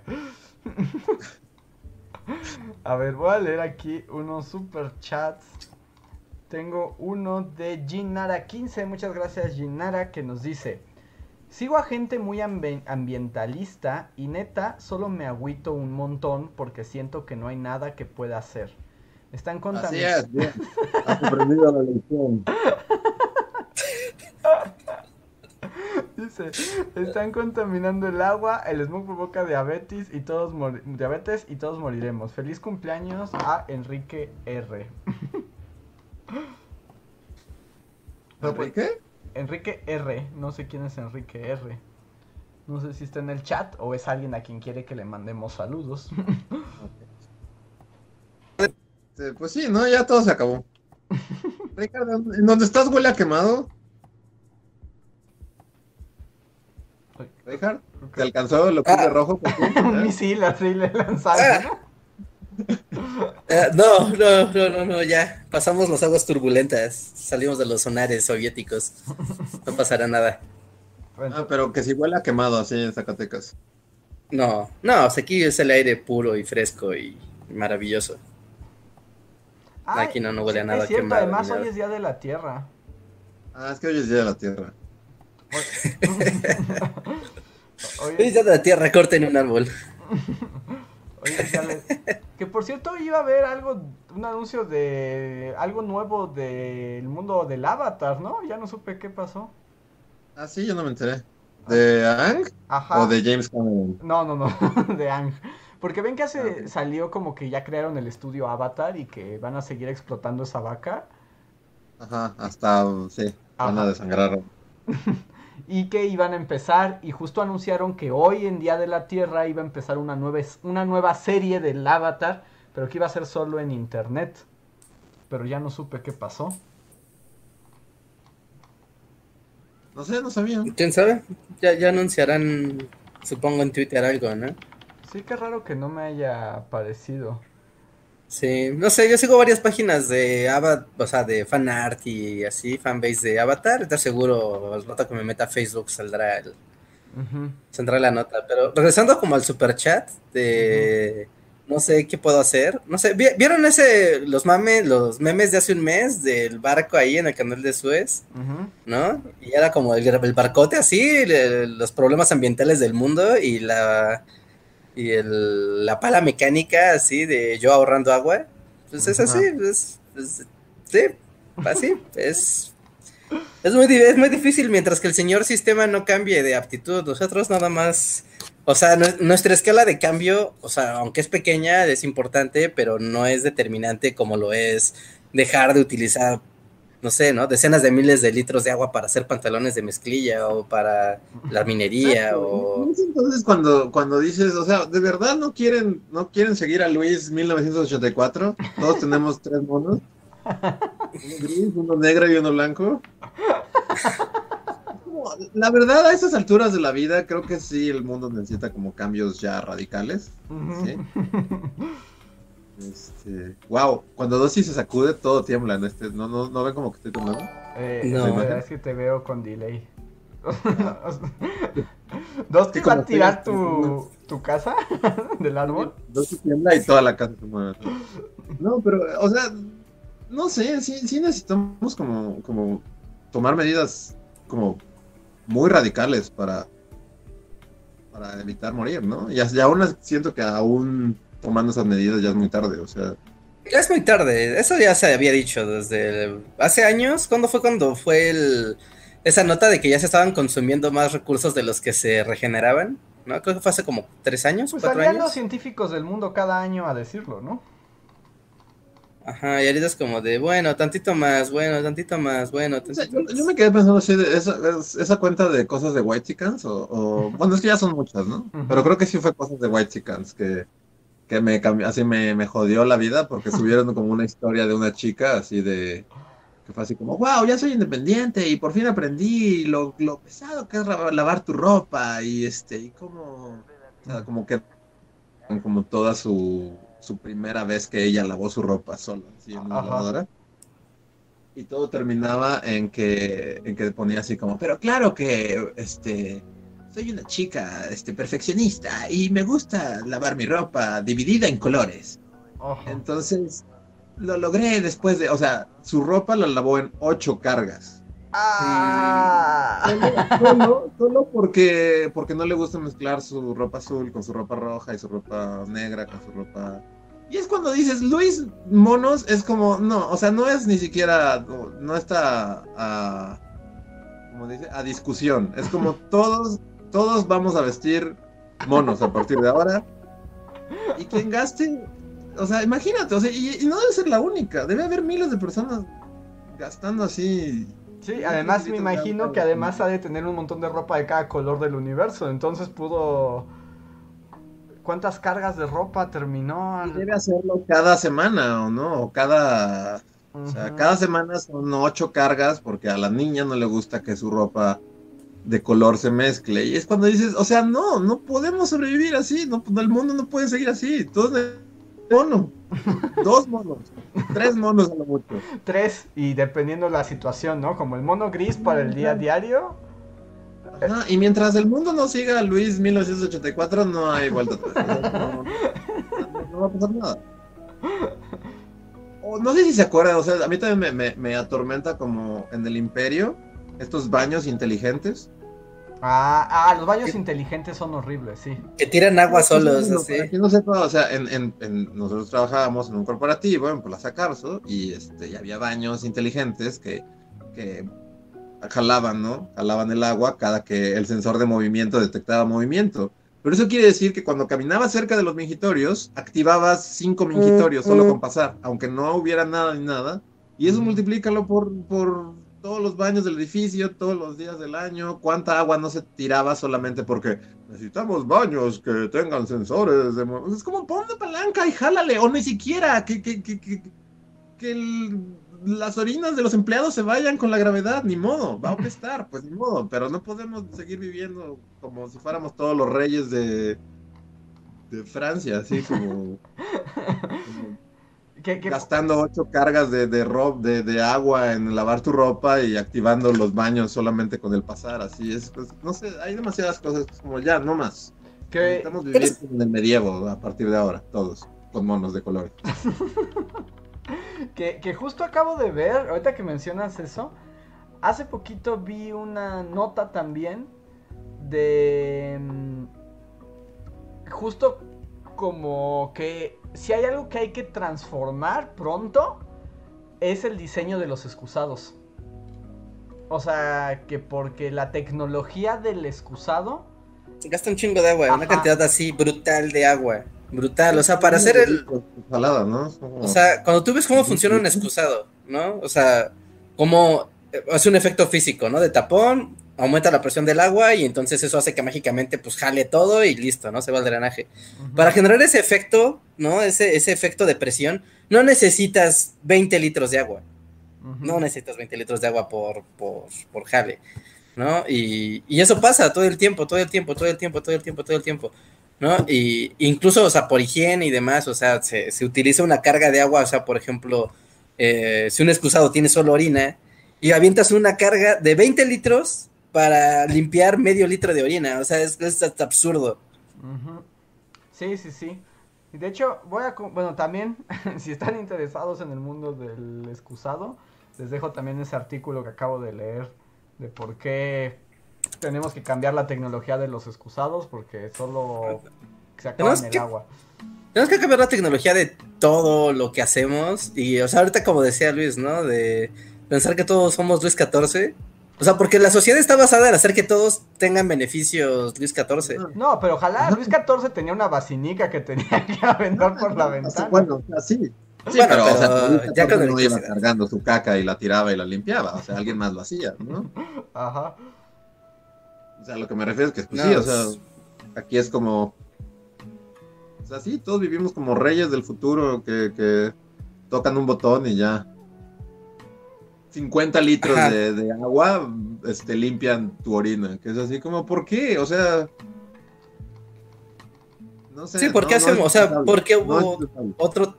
Sí, no, hubo otro tiempo donde parecía y era la ilusión del hombre de los 50 y de ahí para acá. No, de, ah, pues los recursos no se acaban, mira, son infinitos, son tan grandes y extensos, mira, no se van a acabar jamás. Y yo, sorpresa, pues, pues sí, ¿no? y más porque también están hechos de una manera en que son excesivos. ¿No? Y todos los procesos de nuestra sociedad en general están, están hechos de manera que son excesivos, ¿no? Y, y, ha generado que también nosotros como sociedad estamos acostumbrados a tener todo como muy a la mano, ¿no? Que siempre haya soluciones para, para los problemas que tenemos y comodidades constantemente. Y, y, y, obviamente, o sea, eso está muy padre, o sea, está, está, es maravilloso y es muy padre tener todas las comunidades del mundo moderno a la mano, obvio que sí pero tiene una consecuencia y de repente, o sea, desde utilizar lavadoras, ¿no? Utilizar eh, casas donde es un estándar que en una casa no se recicla el agua, o sea, es un hecho que el agua va directo al drenaje, se ocupa una vez, fin, de la, fin del asunto. O sea, desde el diseño de la casa. ¿No? O sea. Es una casa en la que toda la gente es como, ay, vamos a dividir la ropa por colores y vamos a poner 18 cargas de ropa para lavar la ropa, ¿no? Sí, o sea, el estilo de vida ya está, o sea, ya está planeado y obviamente uno aprende de su entorno y de su sociedad, que lo que es lo normal, ¿no? Lo que es lo que se tiene que hacer y lo que es lo, bueno. Y, y, obviamente eso te, te impide como tal vez ser crítico a las consecuencias a futuro de eso. O sea, es normal, todos estamos envueltos en eso y es muy difícil verlo mientras que no sea un problema, ¿no? Como, como muchas otras cosas. Pero ahí están y ya llegó el momento donde hay consecuencias y las consecuencias de repente igual, ¿no? Es que es el, el, gran problema con esta, así que el problema del problema es que es muy difícil percibirlo mientras que no te afecte directamente, pero cuando te afecta directamente es ese punto donde ya es demasiado tarde. Sí, sí, sí, exacto. Pero también es como la historia de la humanidad, ¿no? De que somos unos bichos necios. O sea, sí, pero el problema es cuando ya somos demasiados bichos necios. Sí. Sí, se multiplica el problema. Sí, sí, sí, sí. Sí, también pues la dinámica de consumo y que toda la vida depende de consumir y que toda la, base de la existencia es comprar y vender y, producir como el fin último de la sociedad.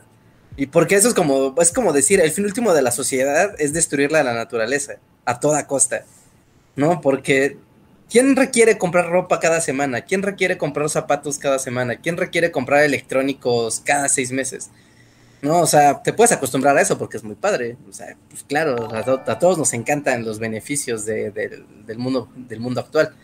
Pero ¿es necesario? O sea, cuando uno ve hacia atrás la cantidad de, por ejemplo, de aparatos que ya no usas, de gadgets viejos que ya ahí tienes ahí, de, ah, no manches, ya tengo ahí dos monitores, una, dos computadoras, eh, un chorro de ropa, eh, dos smartwatch que ya no se actualizan porque ya los descompuso Bill Gates fan de este, este no, pues Bill Gates no, su Nemesis, Bill Jobs fantasma, o sea, pero son recursos naturales que ya, o sea, devastaron un cerro para hacer ese iPad y hacer ese reloj. De hecho, yo, yo un, un iPad ahí viejo que tengo que destruyó el fantasma de Steve Jobs, o sea, lo veo y solo pienso, no inventes el litio que tuvo que ser extraído de la Tierra para esto que Steve Jobs mató. Ajá, ¿no? O sea, igual una comunidad en el Amazonas así luchó a muerte contra una excavadora. ¿Para que ahora yo tenga aquí este aparato que no uso? No me. no sirve. Está muy mal. Por ejemplo, yo, o sea, con el plan que tengo del teléfono, también, mi teléfono es viejísimo, así lo compré en 2016, creo, así, o sea, tiene años, ¿no? Pero sirve, o sea, sinceramente sirve y pues para lo que lo uso no requiero cambiarlo. Pero hasta el día de hoy no hay día así desde hace como tres años en el que no me llamen así dos veces al día. O sea, ya ni contesto, ¿no? Ajá. De, de, Telmex así de, ah, le, oh, está usted vivo porque no ha renovado su plan y le podemos dar un teléfono nuevo. Es como, pero no necesito un teléfono nuevo, el que tengo funciona. Y aunque sea simbólico, porque no es como que no vaya a recoger mi teléfono y ya cambie el mundo, o sea, pues el teléfono ya está hecho, ¿no? O sea, miles de teléfonos, los quiera o no.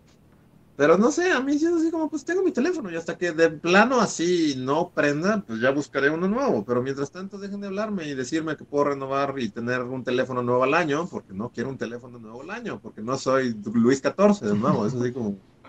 Y que además es un desperdicio de recursos absoluto, porque en realidad, o sea, estas maravillas, pues eso, debería ser ese el...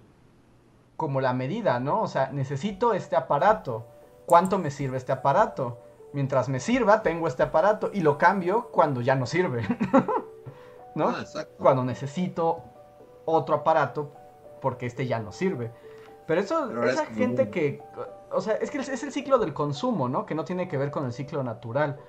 O sea, pero eso de cambiar teléfono cada año, Cada año, y luego te ven feo, así, a mí me han visto feo, es así como, ¿tienes un Samsung de mm, 2017? Y es como, pues sí. ¿Por qué tendría un, por qué cambiaría de teléfono cada año? Si este funciona perfectamente, es como, no quiero. sí, no. Pues sí, pero es que ahí es donde está la maquinaria Como del...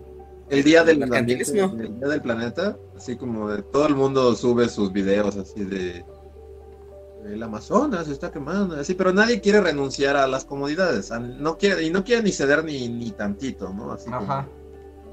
no ni siquiera digas, bueno, vamos a usar monos todos y tenemos un teléfono hasta el día que nos vayamos a morir, o sea, pero nadie quiere ceder, nadie quiere ceder a, a su estilo de vida, ni, ni, ni un poco así.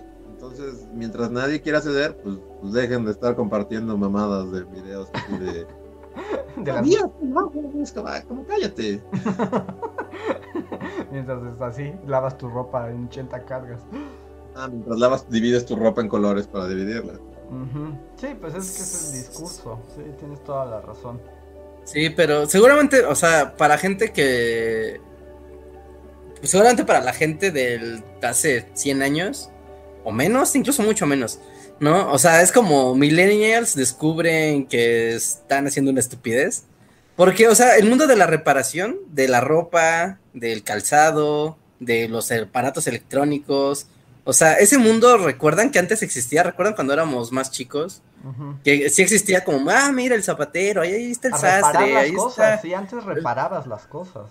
La cultura de hacer rendir las cosas hasta su máxima expresión, pero después llegó este discurso de que reparar las cosas, que es un discurso completamente clasista y eh, totalmente clasista, ¿no? Como el que repara las cosas es pobre y tú no quieres verte como un pobre, ¿verdad? Compra nuevo, nuevo, todos los años es nuevo porque no requieres reusar cosas.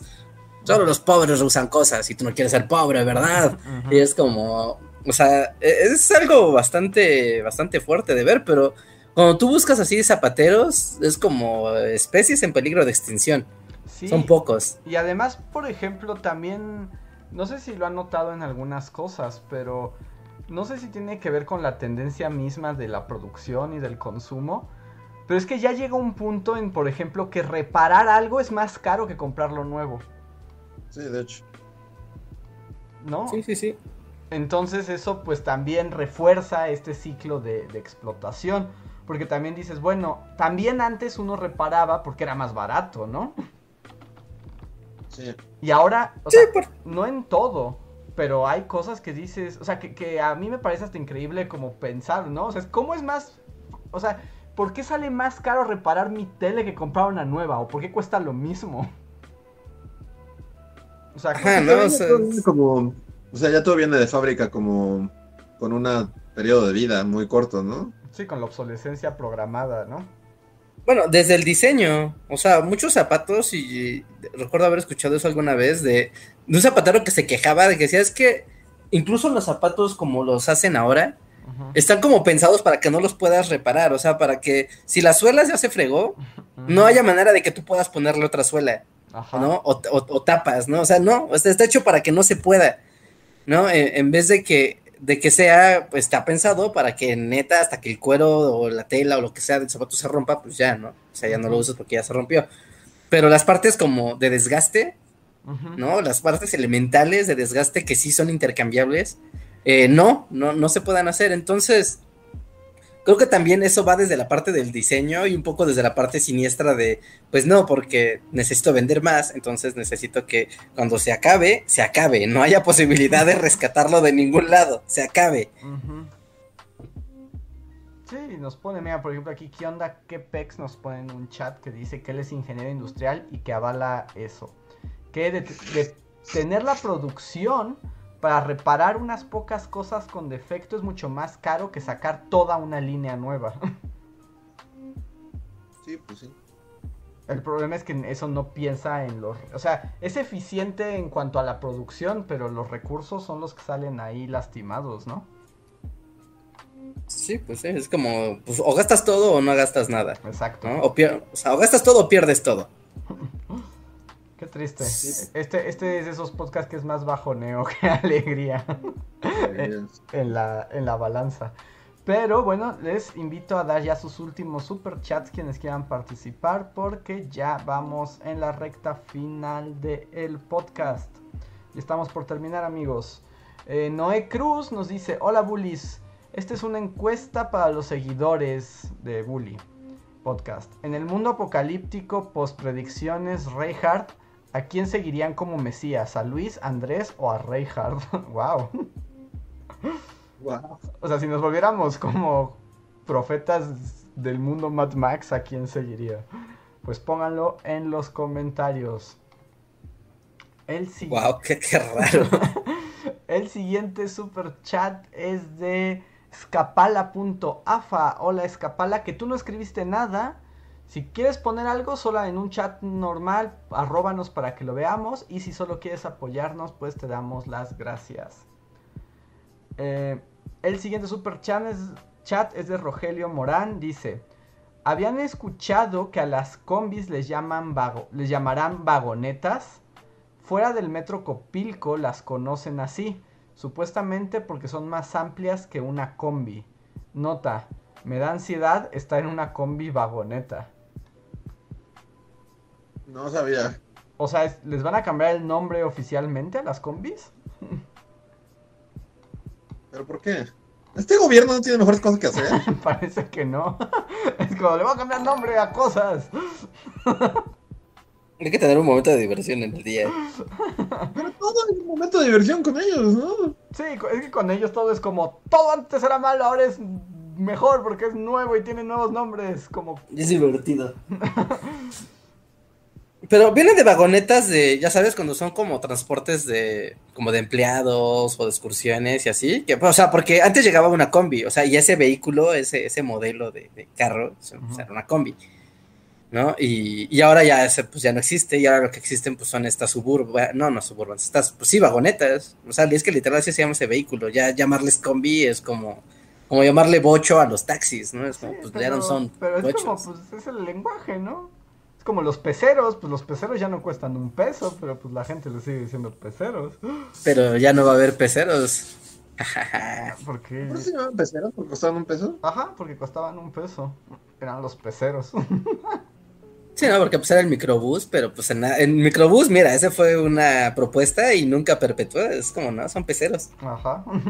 Su nombre oficial de pila, sí, es microbús. Sí, te digo, peceros como le decía a la gente porque costaban un peso, pero pues desde hace cuánto, creo que nosotros nunca vimos que costaran un peso. No, jamás. Quién sabe, no me acuerdo. Estaba muy niño para saber cuánto costaba que me subieran a un camión de yo esos. Yo creo que no, yo creo que así un peso creo que no nos haya tocado. Sí, no. Ah. Yo creo que sí, ¿no? En los, en los noventas, cuando unos chetos costaban un peso, pues yo creo que sí, ¿no? Por unos chetos te subías a la pecera. O sea, no estoy seguro porque no tengo conciencia, pero me suena como que es demasiado a la antigüedad. Sí, yo también siento que más bien le tocó así en los setentas, ¿no? Ajá. Cleo Sí, los peceros no... no, no, no... Ándale, Cleo se peceros? subía con un peso. Ah. ah, ya, ok, ok. ¿Desde cuándo existen los peceros? No sé, o sea, exactamente, o sea... ¡La biblioteca! Sí, es como la biblioteca. O sea, la historia del pecero no lo sé. mira, si estuviera vivo este. ¿Cómo se llamaba el señor de los gatos? Este. Monsiváis. Monsiváis.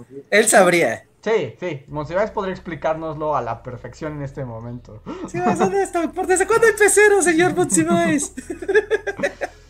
Pues ya, una sesión espiritista. Ajá, vamos a invocarlo con una ouija para que nos responda eso.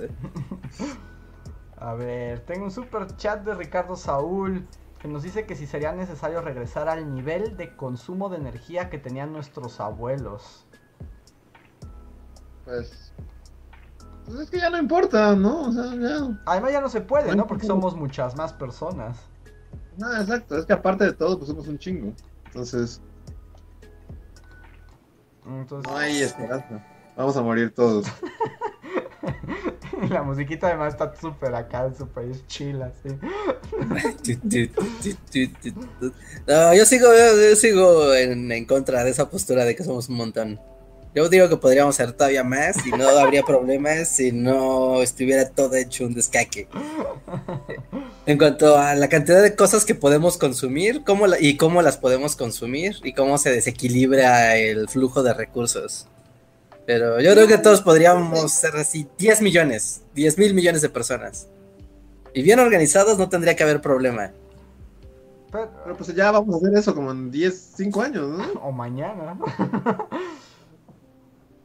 Pero sí, No, yo- estamos por tocar, ¿no? El 8 mil millones. Sí, yo, yo estoy de acuerdo que todo tiene que ver también con la distribución de los recursos, pero si, si, si controlar la población me parece imposible, creo que redistribuir los recursos parece todavía más difícil. Que no es super chat, pero lo voy a leer porque Ajá. ya me quitaron así mis ganas de vivir por los siguientes tres semanas. Pero dije, pedir. Espera, tú lo dices, Luis, porque ya viviste. Uno que es joven y quiere vivir más necesita ser optimista. Es como tú, tengo 34 años. Pero ya viviste Yo me 34. sentía así Gandalf, así yéndose en la barquita, así como, ¿qué pedo? No, no quiero hacerte sentir raro, Luis, pero si te lo dice alguien de 20, le llevas 14, que es bastante yo tiempo. Sé, yo, sé, yo sé que soy muy, o sea, ya, ya, ya entré a esa etapa en la que asumo que soy muy viejo y, y- y que, o sea, pero, pero sí, ya, bueno, sí, o sea, ya, ya vivimos. Ya. Mira, si fueras griego ya estarías muerto. O sea, pero no, no somos griegos, ¿no? Si fueras de Mesopotamia ya estarías muerto. O sea, sí, hace muchos años, pero desde el siglo XVIII, XIX, como que el estándar de vida ha subido un poco, ¿no? Sí. Que por cierto, Sí, tengo otro dato random. que justo leí hace poco que en realidad, o sea, como que desde el siglo XV, que realmente la parte difícil es la infancia, ¿no? O sea, como que si superabas los 10 años, ya tenías posibilidades de vivir más de lo que creemos ahora. O sea, ya podías llegar como a los 50 años. Sí. Pero tenías O que... sea, no estoy diciendo que sea joven y esté en, en el punto máximo de mi vida, pero tampoco la, no inventen de ya viviste, ya. Pero por ejemplo, si te dice algo de alguien de 10 años, tal vez sí, ¿no? Sí, sí, sí. Pero, bueno, ya. Sentí- Si te subes. Si te subes a la teoría del club de los 27, pues ya, ya, ya viviste. A mí me caga la teoría del club de los 27, porque no sé. Yo también la odio. Pero tal vez porque La ya pasó. demasiado. Así, Pero no sé como de güey intenso que, que, que. No sé, me caga. Escuchando sus viniles de Pink Floyd así. O sea, pero, pero digamos, a ver, o sea, objetivamente hablando, si ahorita muero, así, se cae el tapanco y muero, Ajá. ¿la gente en mi funeral va a decir tuvo una vida plena? ¿O va a decir.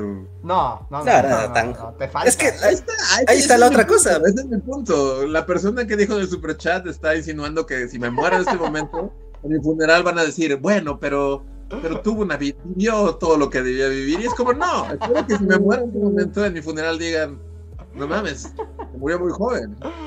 Sí, por lo menos se, se espera que, o sea, en el peor de los casos estás a la mitad de tu vida. Sí, o sea, Sí. ese era mi punto. O sea, entiendo que Sí. Reinhardt, si hubiera vivido en Mesopotamia, sí, ya estaría muerto. Pero mi punto era que si me mue- muero en este momento, nadie va a decir como. Al menos fue cuando debía irse y tuvo, vivió todo lo que debía haber vivido. Es como, güey. tengo 30, What the fuck?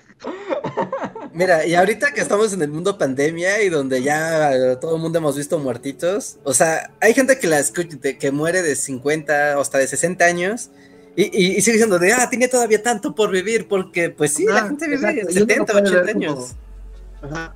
Bueno, yo lo veo con mis, con mis padres, o- ajá, o sea, Porque, o sea, así de repente te platican así, no, se murió el. lo que sea, ¿no? compadre del tío de quién sabe quién.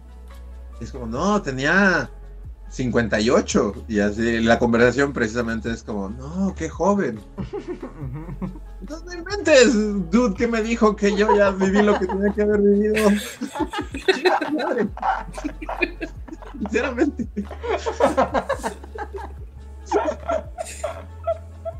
No, no es cierto, gracias. Bueno, no fue por chat, no, no, chingas a tu madre, pero, pero cuando tengas 34 y alguien te diga, güey, tú ya vivido. Tú vas a entenderás. Así es como aquí vas a entender. a ver, voy a leer los últimos super chats de la noche. Este es de Víctor Moncayo. Muchas gracias, Víctor. Dice: Andrés, el corte de cabello es D, D, I, Y, ¿verdad? No sé a qué te refieres, Víctor. Solo es un corte de cabello. que si te lo hiciste tú solo. Ah, ah, no. ¿Tan feo quedó? Eso es do it yourself. Eso es de, No, necesitaba ya acabar con esos pelos. Este. John Racer 001, muchas gracias. Nos da un super chat que dice: Es como el discurso ambientalista de industrias como la automotriz, en lugar de fabricar autos eléctricos, deberían enfocarse en volver los actuales. Eh, mm, creo que hay una... En, convertirlos, o sea, en ah, ayudarte a convertir el carro en eléctrico, en vez de decir qué tal si hacemos más carros nuevos con más acero, más hule, más asientos, más piel. Es como, podemos solo cambiar el motor y ya, ¿no? Los carros, o sea, cuando te dicen, por ejemplo, ¿no? O sea, de, ah, es que tu carro ya, ¿no? Ya, ya, es pérdida total, ya, inservible, ya. Es como, tú tienes 10 años el carro, what the fuck, el acero. o sea, vamos a morir todos antes de que este acero se degrade. No me digas que no sirve. Ajá.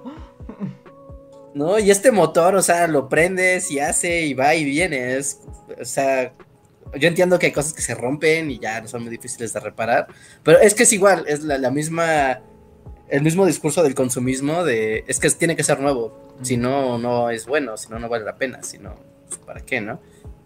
Porque además a los cascarones podrías adaptarles cosas, ¿no? Sí, pues sí, sin problema. Bueno, o sea, pues diseñas, ¿no? De, ah, mira, tenemos, ah, no sé, el, el Toyota Corolla es el carro más vendido del planeta Tierra. O sea, hay Corollas en todos los países. Porque sabes que eh, todos los Toyota Corolla del 2005 al 2010, eh, tráiganlos y los vamos a volver híbridos.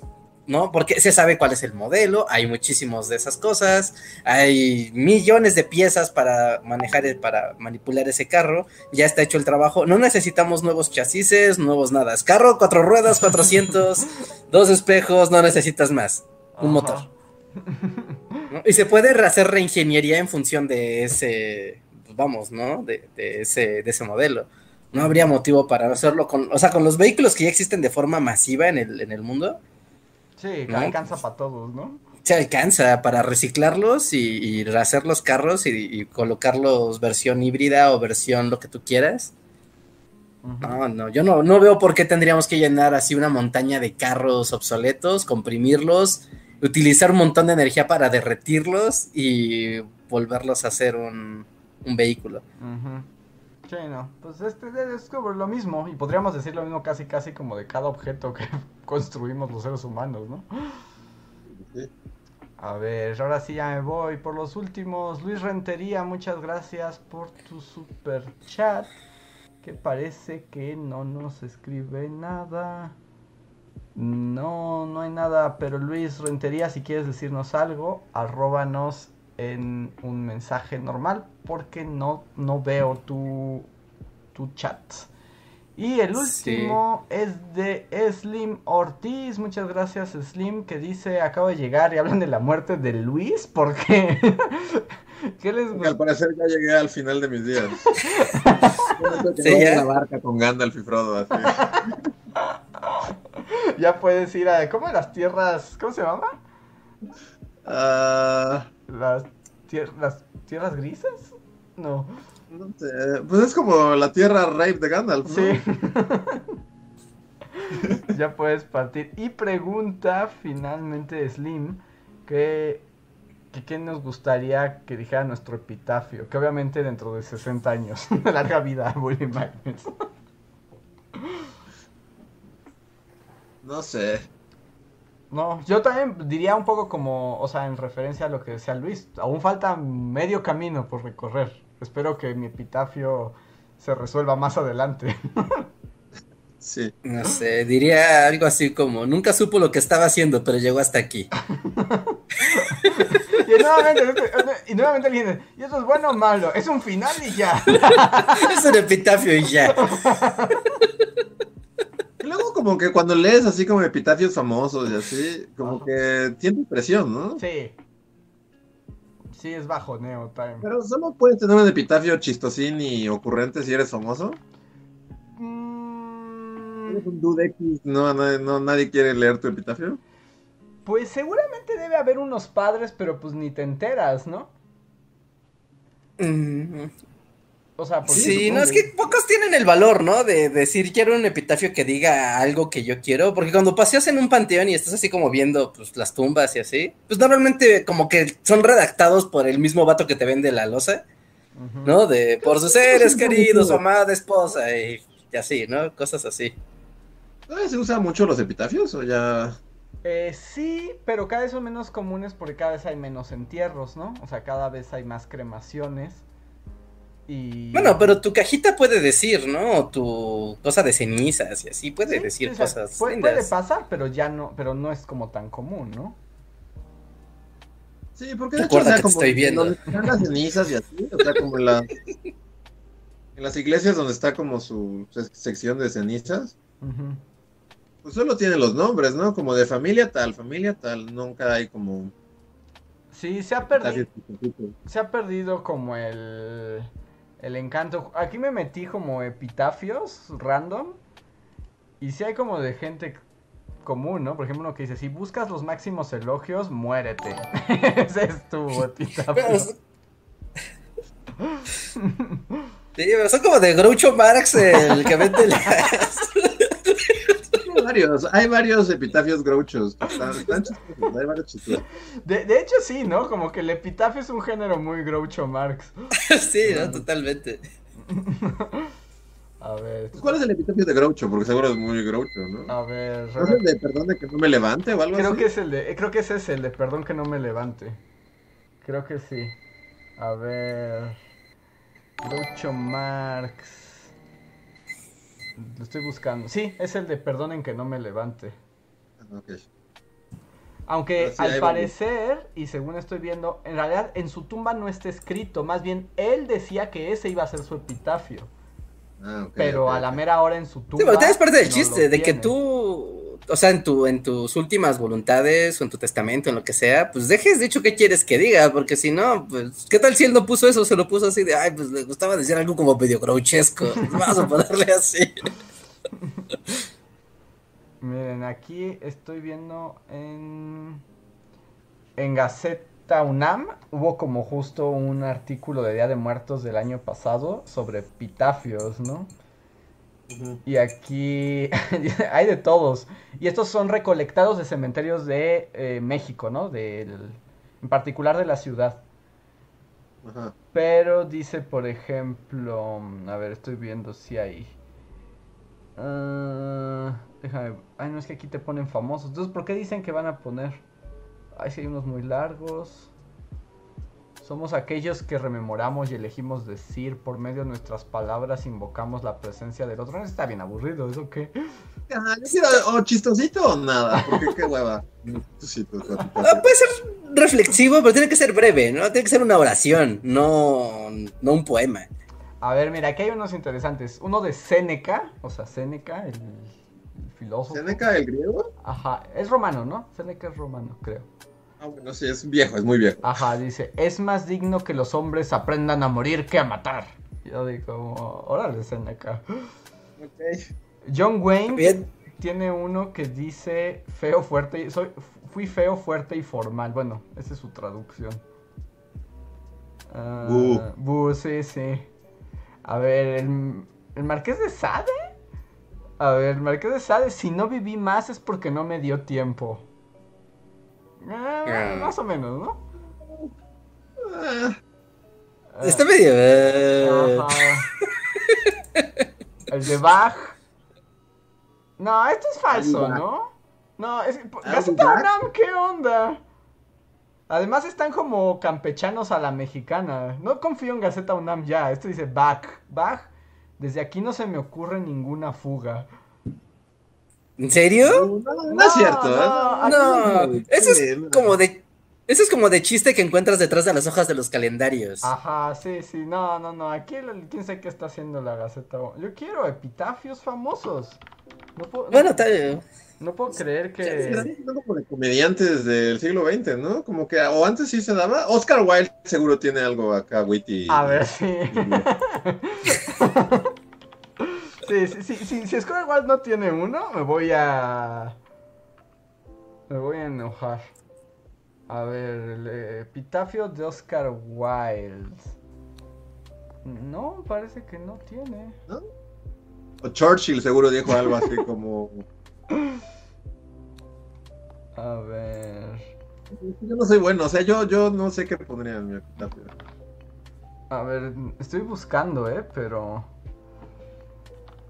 Porque además es de los más este, famosos, ¿no? Bueno, digo, las tumbas que más visitan en el mundo es la de Oscar Wilde. Aquí, Gandhi, la, bueno, no es cierto, la revista Más Cultura tiene aquí igual de, de Borges, de Jorge Luis Borges, dice, o sea, nada más es como comillas, puntos suspensivos y no tengan miedo.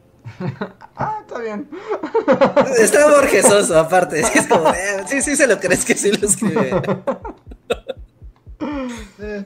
A ver, Molière Molière dice. Molière también seguro tiene uno super witty.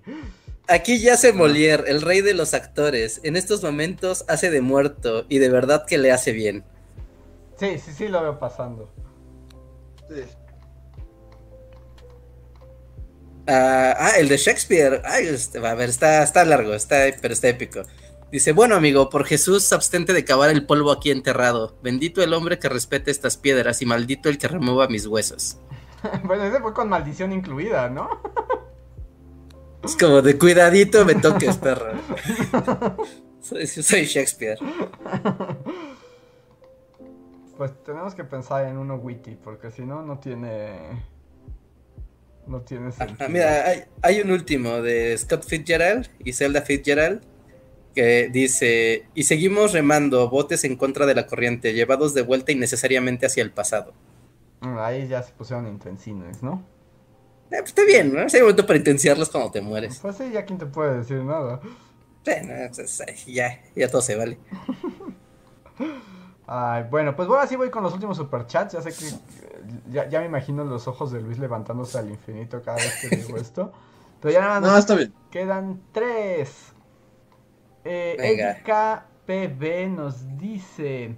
Para sumarle a todo, ¿qué opinan de la cultura de consumo de marcas para apoyar a idols y artistas que patrocinan esas marcas?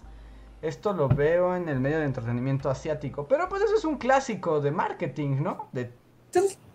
Aparte de lo que te iba a decir es el soft power a todo lo que da, o sea, es como miren coreanos, bailan muy bien, obedezcan el sistema, compren cosas. Sí, pues ¿Puedo coreanas de preferencia. Tiempo y, y, y decir solamente que el epitafio de Mel Blanc. Ajá. Que es la voz de Box Bunny, el pato Daffy Duck y, Porky. Ajá. Era eso es todo, amigos. Ándale. Pues sí, eh, está bueno, ¿no? Está bueno, sí, sí. Es muy congruente. Quiere leer aquí ya se. Es como, no, pon algo chistoso o no pongas nada. Así tuvo agente funerario. Como, no, tiene que ser chistoso, señora. Algo chistoso de su esposo muerto. Piense. Piense algo, Piense. señora. Tuvo mucho tiempo para conocerlo, deja que chistoso.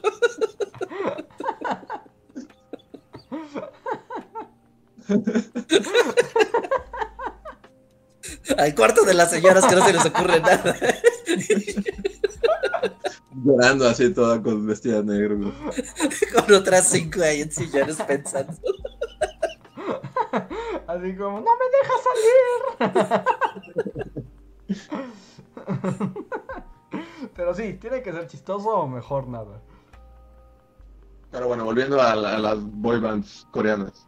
Pues más bien yo decía que pues eso del consumo ligado a, los artistas es de siempre, ¿no? Pues sí. Sí, o sea, por ejemplo, no sé si a ustedes les ha pasado que terminan odiando alguna banda o alguna canción, pero no por culpa de la banda o de la canción, sino porque salen comerciales la maldita canción. Mm, tiene mucho que no me pasa, pero seguro ocurrió. Por ejemplo, esta canción de los Rolling Stones, la de Like a Rainbow, yo odio esa canción. Y, es una canción muy bonita y muy padre, pero lo usan en todos los comerciales desde que tengo memoria. Y es como de, no, sorry. ¿no? Sorry, comerciales, pero no recuerdo de qué comercial. ¿De Mac la usa o...? La, última vez que lo vi, lo usaba Fanta. Fanta o Coca-Cola, ¿no? Y y así como, en este mundo de pandemia, todos somos de colores. Y tin, tin, tin, tin, tin, tin. Y gente haciendo así saltando ahí como haciendo tonterías. Es ah. el tema, yo también tengo varias canciones que ahora, que me gustaban y ahora odio porque han sido usadas en, en campañas publicitarias. Sí, ¿como cuál? Bueno, no campañas publicitarias, pero por ejemplo, Trump siempre usaba también de los Rolling, la de You Get What You Give, ¿cómo se llama esa canción? You Can't Always Get What You Want. Ajá. Ajá, esa. Me gustaba mucho esa canción. Y ahora inmediatamente la escucho y la asocio con Donald Trump y es como... Ajá, sí, sí. Generas ahí como relaciones mentales que ya las arruinan. Ajá. Ya hay otras, pero no se me ocurren ahorita, pero sí hay varias ahí que... O por ejemplo, creo que, creo que Telcel... Ah, Telcel ha arruinado varias, ¿no? Ah, arruinó Always on My Mind, You Were Always on My Mind de los Pet Boys. Y es una canción que me gustaba mucho y ahora es así como inmediatamente pienso así como de Telcel conectando. Es como, maldita sea, era una buena canción Telcel. ¡Compra tu plan, maldito! sí, es horrible. Es horrible, es horrible. Oiga, voy a leer aquí rápido un chat que no es super chat, pero... Eh, que, eh, porque nos dice Iván Tabora y me da una razón más para odiar a Neil deGrasse Tyson. Porque dice, Neil deGrasse Tyson ha declarado que en su epitafio quiere poner, ten miedo de morir hasta no haber logrado una victoria para la humanidad. Es como de... ¡Ah! Neil deGrasse Tyson. ¡Ah! Es como... ¡Ah! O sea, epitafio debería decir, siempre quise ser Carl Sagan. nunca lo logró, nunca lo logró. Puntos suspensivos y abajo, nunca lo consiguió. Eso sería un buen epitafio para él. Y sería chistoso. Ah, sería chistoso. Sería real. Sería real. Describiría bien a la persona.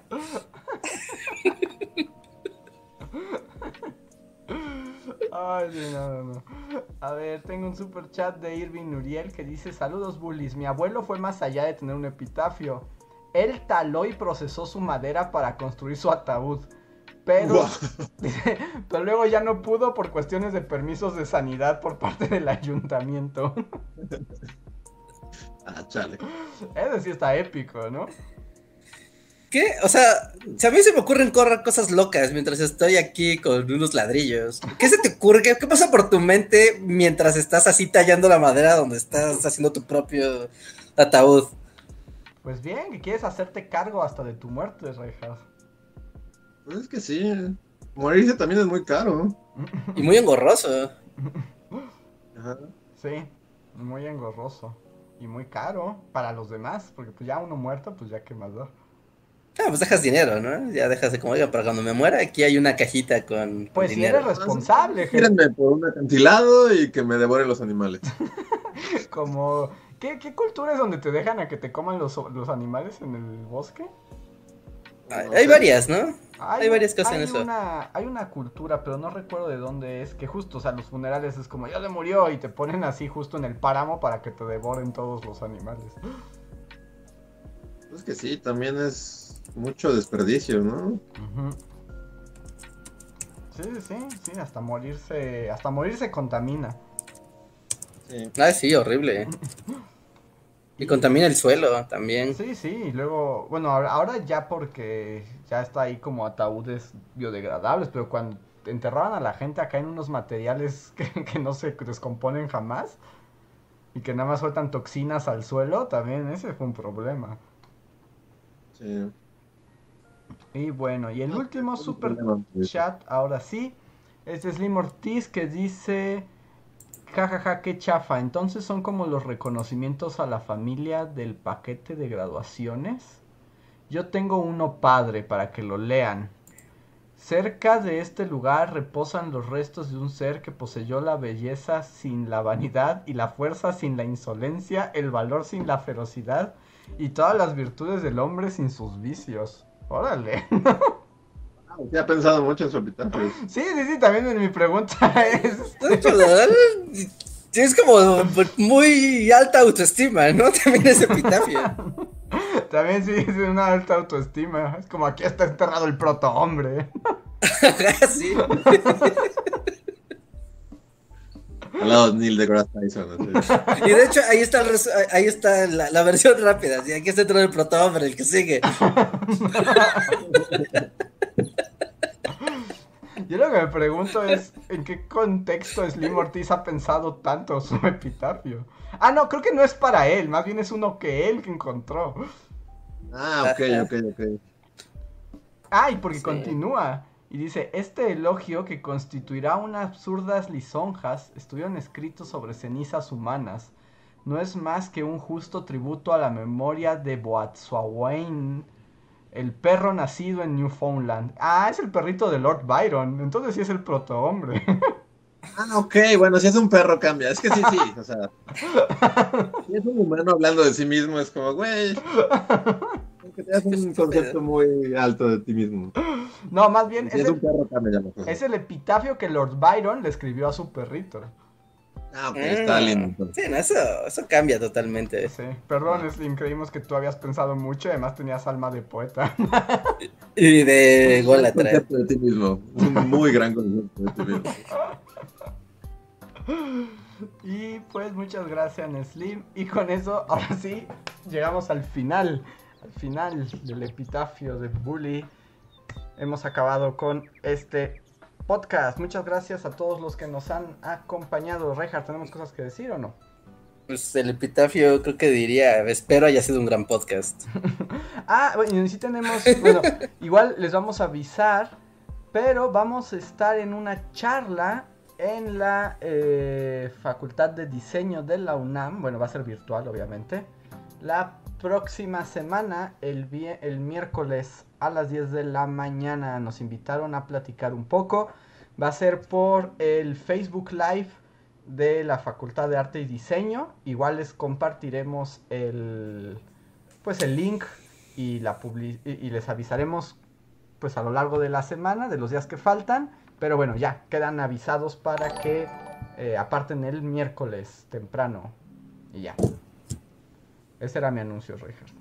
Miércoles 10 de la mañana. Ajá, estén atentos para estar ahí en el vivo, hacer bolas, hacer preguntas y todas esas cosas. ¿No? Importante. Y pues, pues, pues, pues, pues, pues, pues nada más. Pasen a ver el video de la semana. Pasen a ver a Hércules o Heracles o. o ¿Cómo se llamaba también? No, nada más. El otro? No, tiene otro ah. nombre. En el video se dice, tiene otro nombre. Alcides. Ajá, o Alcides. Pasen a verlo, pasen a ver el. Ajá. Que por cierto, solo voy a decir que este. Que este video en particular me sirvió como para considerar toda esa gente que comenta sin ver el video. Todo un género del internet. Porque hay muchísimos que es así como no es Hércules. Si supieran algo, su verdadero nombre será Heracles. Así como, no viste el video. Claramente no viste el video. Si no, no estarías opinando esto. No viste el video.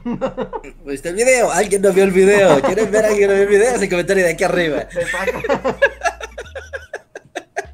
Así. Estamos un bot que haga eso. y ya, era todo lo que tenía que decir. Sí.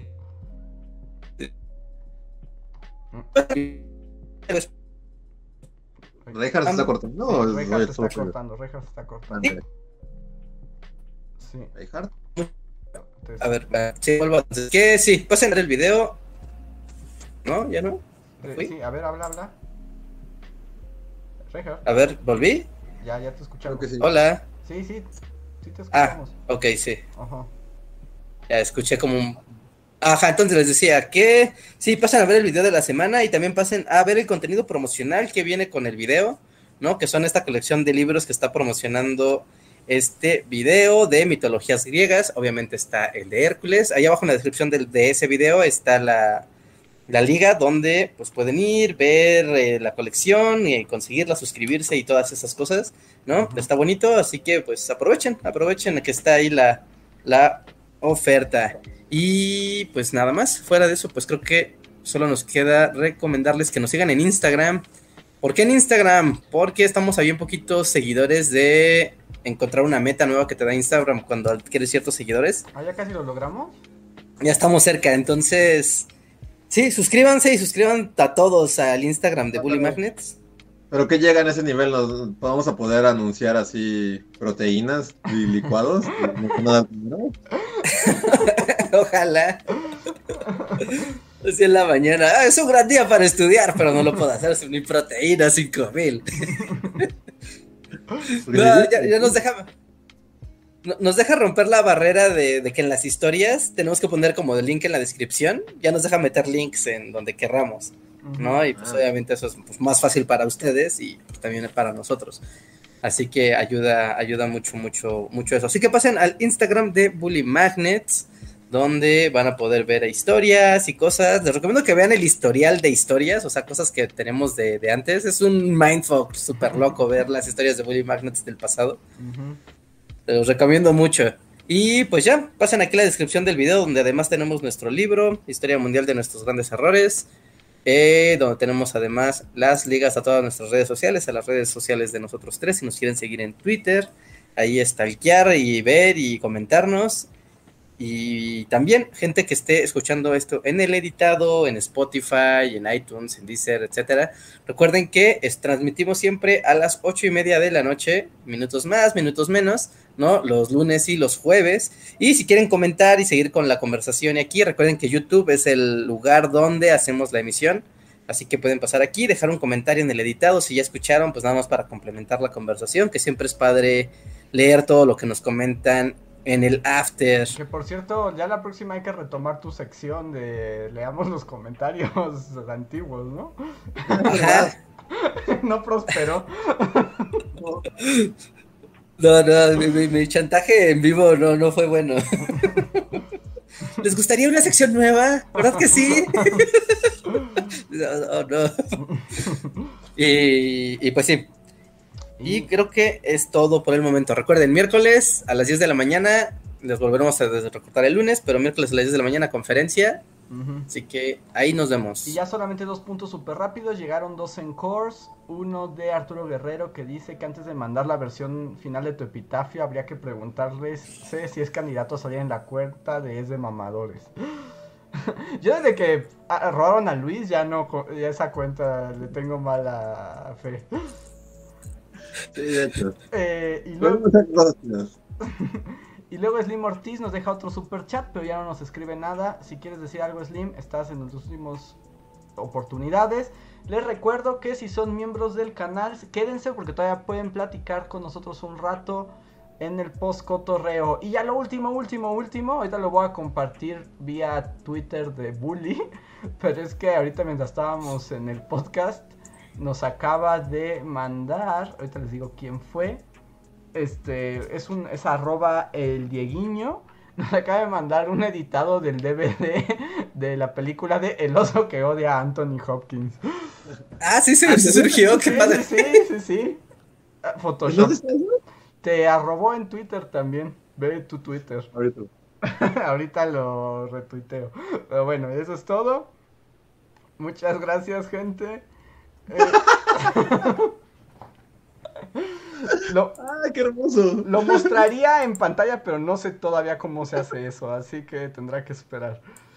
Eh... Sí, si no pasan a la cuenta de Bully Magnets, a las menciones, y ahí van a poder verlo. Oh, es que genial está esto. y ahora sí. Aparte están bien padres, están bien hechicita. Así, nos vemos, gente. Gracias. Y si son miembros, esperen. Ahora volvemos. Gracias. Bye.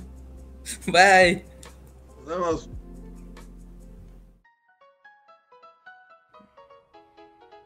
Síguenos en Facebook, Twitter y YouTube con el usuario Bully Magnets. También suscríbete a nuestro podcast en iTunes y en la app de Mixler para tener lo más nuevo de nuestros contenidos siempre a la mano. Deja tus comentarios, suscríbete, compártenos con tus amigos y recuerda, Bully Magnets, donde la historia en verdad es divertida.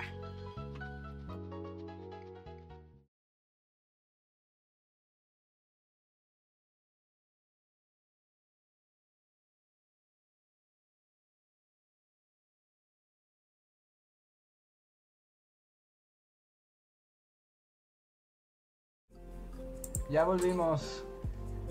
Hola, hola a todos de nuevo para quienes nos ven y para quienes pueden manifestarse. Este es el post cotorreo. Pueden, pueden participar directamente los miembros de comunidad de Bully Podcast. Manifiéstense por favor. Es su momento de hacer preguntas, de platicar, de decir lo que queramos mientras nosotros comentamos lo mucho que estamos cansados y de cosas random. Pero todo puede cambiar gracias a ustedes. Díganos quiénes están aquí, manifestense miembros del canal. Pero así quedó muy padre. Es, una, es un gran título para la película, El oso que odiaba Anthony Hopkins. Sí. Porque Es perfecto. ¿Qué, ¿Qué, cosa? No, que, que describe perfecto. está muy padre el Photoshop. Sí, además sí se hizo con, con, amor. Ahorita lo, bueno, ahorita no puedo, pero ahorita lo retuiteo y lo comparto en Twitter. Y tenemos aquí al primer miembro, que es Reja Rudra King, que está aquí. Con ah, bueno, estaba aquí agradeciendo a los que se que a, la audiencia regular. y tenemos aquí a Shadow, que nos dice, hola bullies. Adrián Verdines, que dice que Luis triunfó el día que salió en Soy de Mamador. Pues que raro, porque en realidad, o sea, claramente era sarcasmo, pero bueno. Sí, ahí es claramente que el que lleva esa cuenta no sabe leer. sí. Em, Marco Cuarto también anda por aquí. Eh, que dice que si hemos visto la serie de Falcon y el Winter Soldier, que yo amo a Daniel Brühl, pero no sé si lo suficiente como para verla. No. Sin comentarios. Yo empecé a verla, vi dos capítulos y estaba como... Mm". Ah, o sea, yo recuerdo... Como para seguir, ¿no? Pues es como... Mm". Ese es mi comentario. Ya igual, así como... Ah". O sea, como que... O sea, pero si llegaste a Simo, así Simo Soy Millonario. Sí, pues eso es en el segundo, ¿no? O en el tercero. Sí llegué como me quedé como justo vamos al mundo, a la ciudad loca de Simo. ¿Al mundo John Wick? Ajá, el mundo John Wick, sí.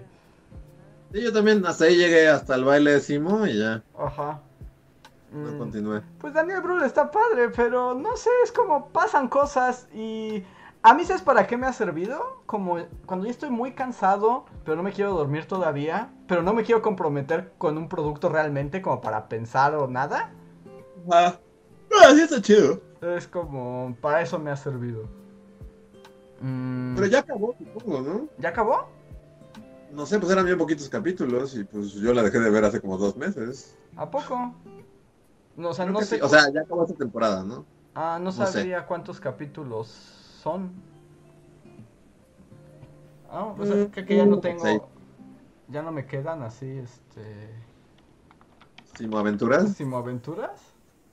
Creo que no. ¿Ya se acabó tan rápido? Es que creo que eran pocos capítulos. Ah, sí, seis episodios. Seis episodios mugrosos. No, pues ni para el arranque. Qué chafa. Ok, a ver, voy a leer. ¿Qué más nos dicen aquí los miembros? Muchas gracias. Tan Violeta River. Cas, que dice que odia Twitter, que ya hasta lo desinstaló.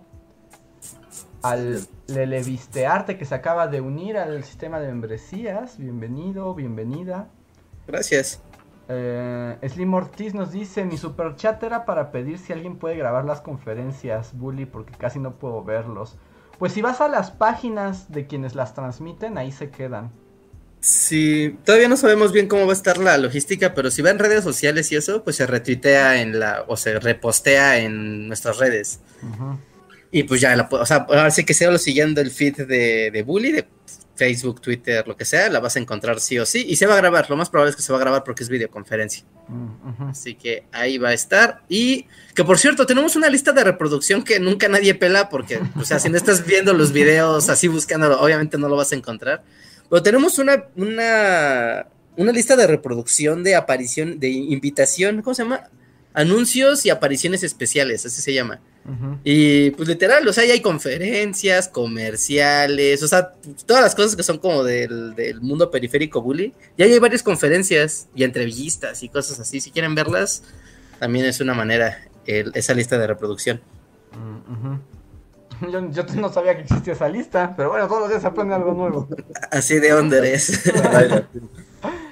Eh, está aquí eh, Adrián Verdines que dice que últimamente siempre llega al final y nos pregunta si fuimos a el restreno del Señor de los Anillos. ¿Pasó en México también? Creo que sí. Sí, sí, sí pasó aquí en México. No, padre, pero no. No, es que ya, a mí, no, sé. También ya me estoy volviendo... Se me va a quitar esa paranoia, porque a mí el cine me da mucha mala vibra también. O sea, como que me siento en peligro. a, ver algunas, vi dos películas en el cine durante la pandemia, pero no es lo mismo. O sea, sí hay mucha paranoia. Aparte, pues sí, creo que lo dije al aire, ¿no? Gasté uno de mis vidas en, en, New Mutants. New Mutants, sí. Uh. Y la otra ya ni me acuerdo cuál fue, pero sí, no, ya no es lo mismo. O sea, es que a mí siento que me da mucha paranoia, pues, o sea, imaginarme en un espacio cerrado respirando el aire de otras personas con todo el cubrebocas y así. No sé, o sea, yo sé que tal vez exagero, pero me, da ahí como una mala sensación. Sí. Por ejemplo, King Kong contra Godzilla, pues sí quería verla y todo, pero no, ya no me arriesgué. No, entonces, El Señor de los Años, que además es estar ahí 80 horas. A ver, Slim Ortiz nos da un super chat dentro de esto que dice, yo vi un video todo random donde un tipo les pregunta cosas mientras juega videojuegos, es muy extraño. ¿Eso pasó? ¿Pasó? Sí, eso pasó. Les pregunta él cosas mientras juega. Suena algo muy viejo, suena tan mindfuck que seguro es algo muy viejo. Sé, yo ya, ya, ya no confío en mi memoria, es así como... A menos de que sea para las canciones de Bully. Sí. Pero sí, yo no recuerdo eso. ¿O sí? ¿Pasó? No estoy muy seguro. Aunque me suena algo en el que yo no estuve. O sea, creo que ustedes me contaron alguna vez de eso. Me suena algo que pudo haber pasado, pero es que hay varias entrevistas que la verdad yo he borrado de mi mente. Sí, yo también. A menos de que nos la haya hecho por teléfono o algo así y no estábamos viéndolo y al mismo tiempo él jugaba videojuegos, no sé. Mm, no, yo no recuerdo haber estado en algo así. Sí, no sé, pero si le pones Bully Magnets en YouTube y te pones a rascar, a rascarle así hasta que se acaba el Bullyverso y empiezas a ver las cosas periféricas y participaciones y así, puedes ver cosas muy raras, cosas que es mejor no buscarlas. Sí, sí, sí. La juventud bully también puede ser apreciada. Sí. Y bueno, también tenemos aquí en el, en el chat de miembros a Montoya y a Hechicero Estelar y a Cep Paragon, que dice que él recuerda esa entrevista y que solo estaba Reinhardt. ¿Solo estaba yo? ¿Tú ¿Estaba Reinhardt? ¿Con alguien que jugaba videojuegos? ¿Recuerdas eso? Me suena, ahora que dice como esto de que estaba jugando videojuegos y no, y no pelaba al entrevistado, me suena como que existió en algún momento. Suena algo que no me gustó y por algo. Hay buenos motivos para que no lo recuerdes. Porque cuando Reinhardt no le gusta algo, lo borra automáticamente. Un mecanismo de defensa, sí, que ha tardado miles de años en, evolucionar en el cerebro humano. Que es ignorar las cosas que no te gustan.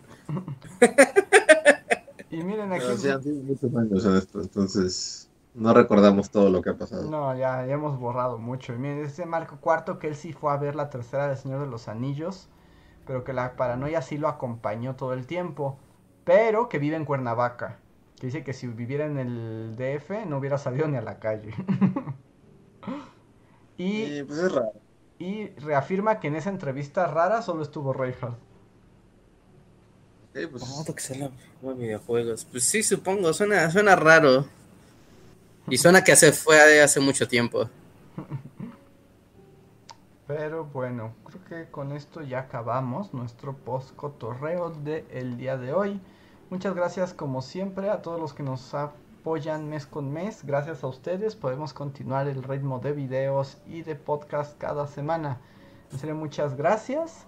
Espero que se hayan divertido y pues si no hay nada más que decir, nos vemos la próxima semana. Bye. Sí. Nos vemos. Gracias. Bye. Bye. Perdón, perdón, que le menté la madre si es que sigue ahí. pues tú, Te quiero. Tocó tu fibra más sensible. Fue con cariño esta mentada de madre. Como ya puedes decir que hay confianza entre nosotros. Nos vemos. Ya no le muevas. Bye.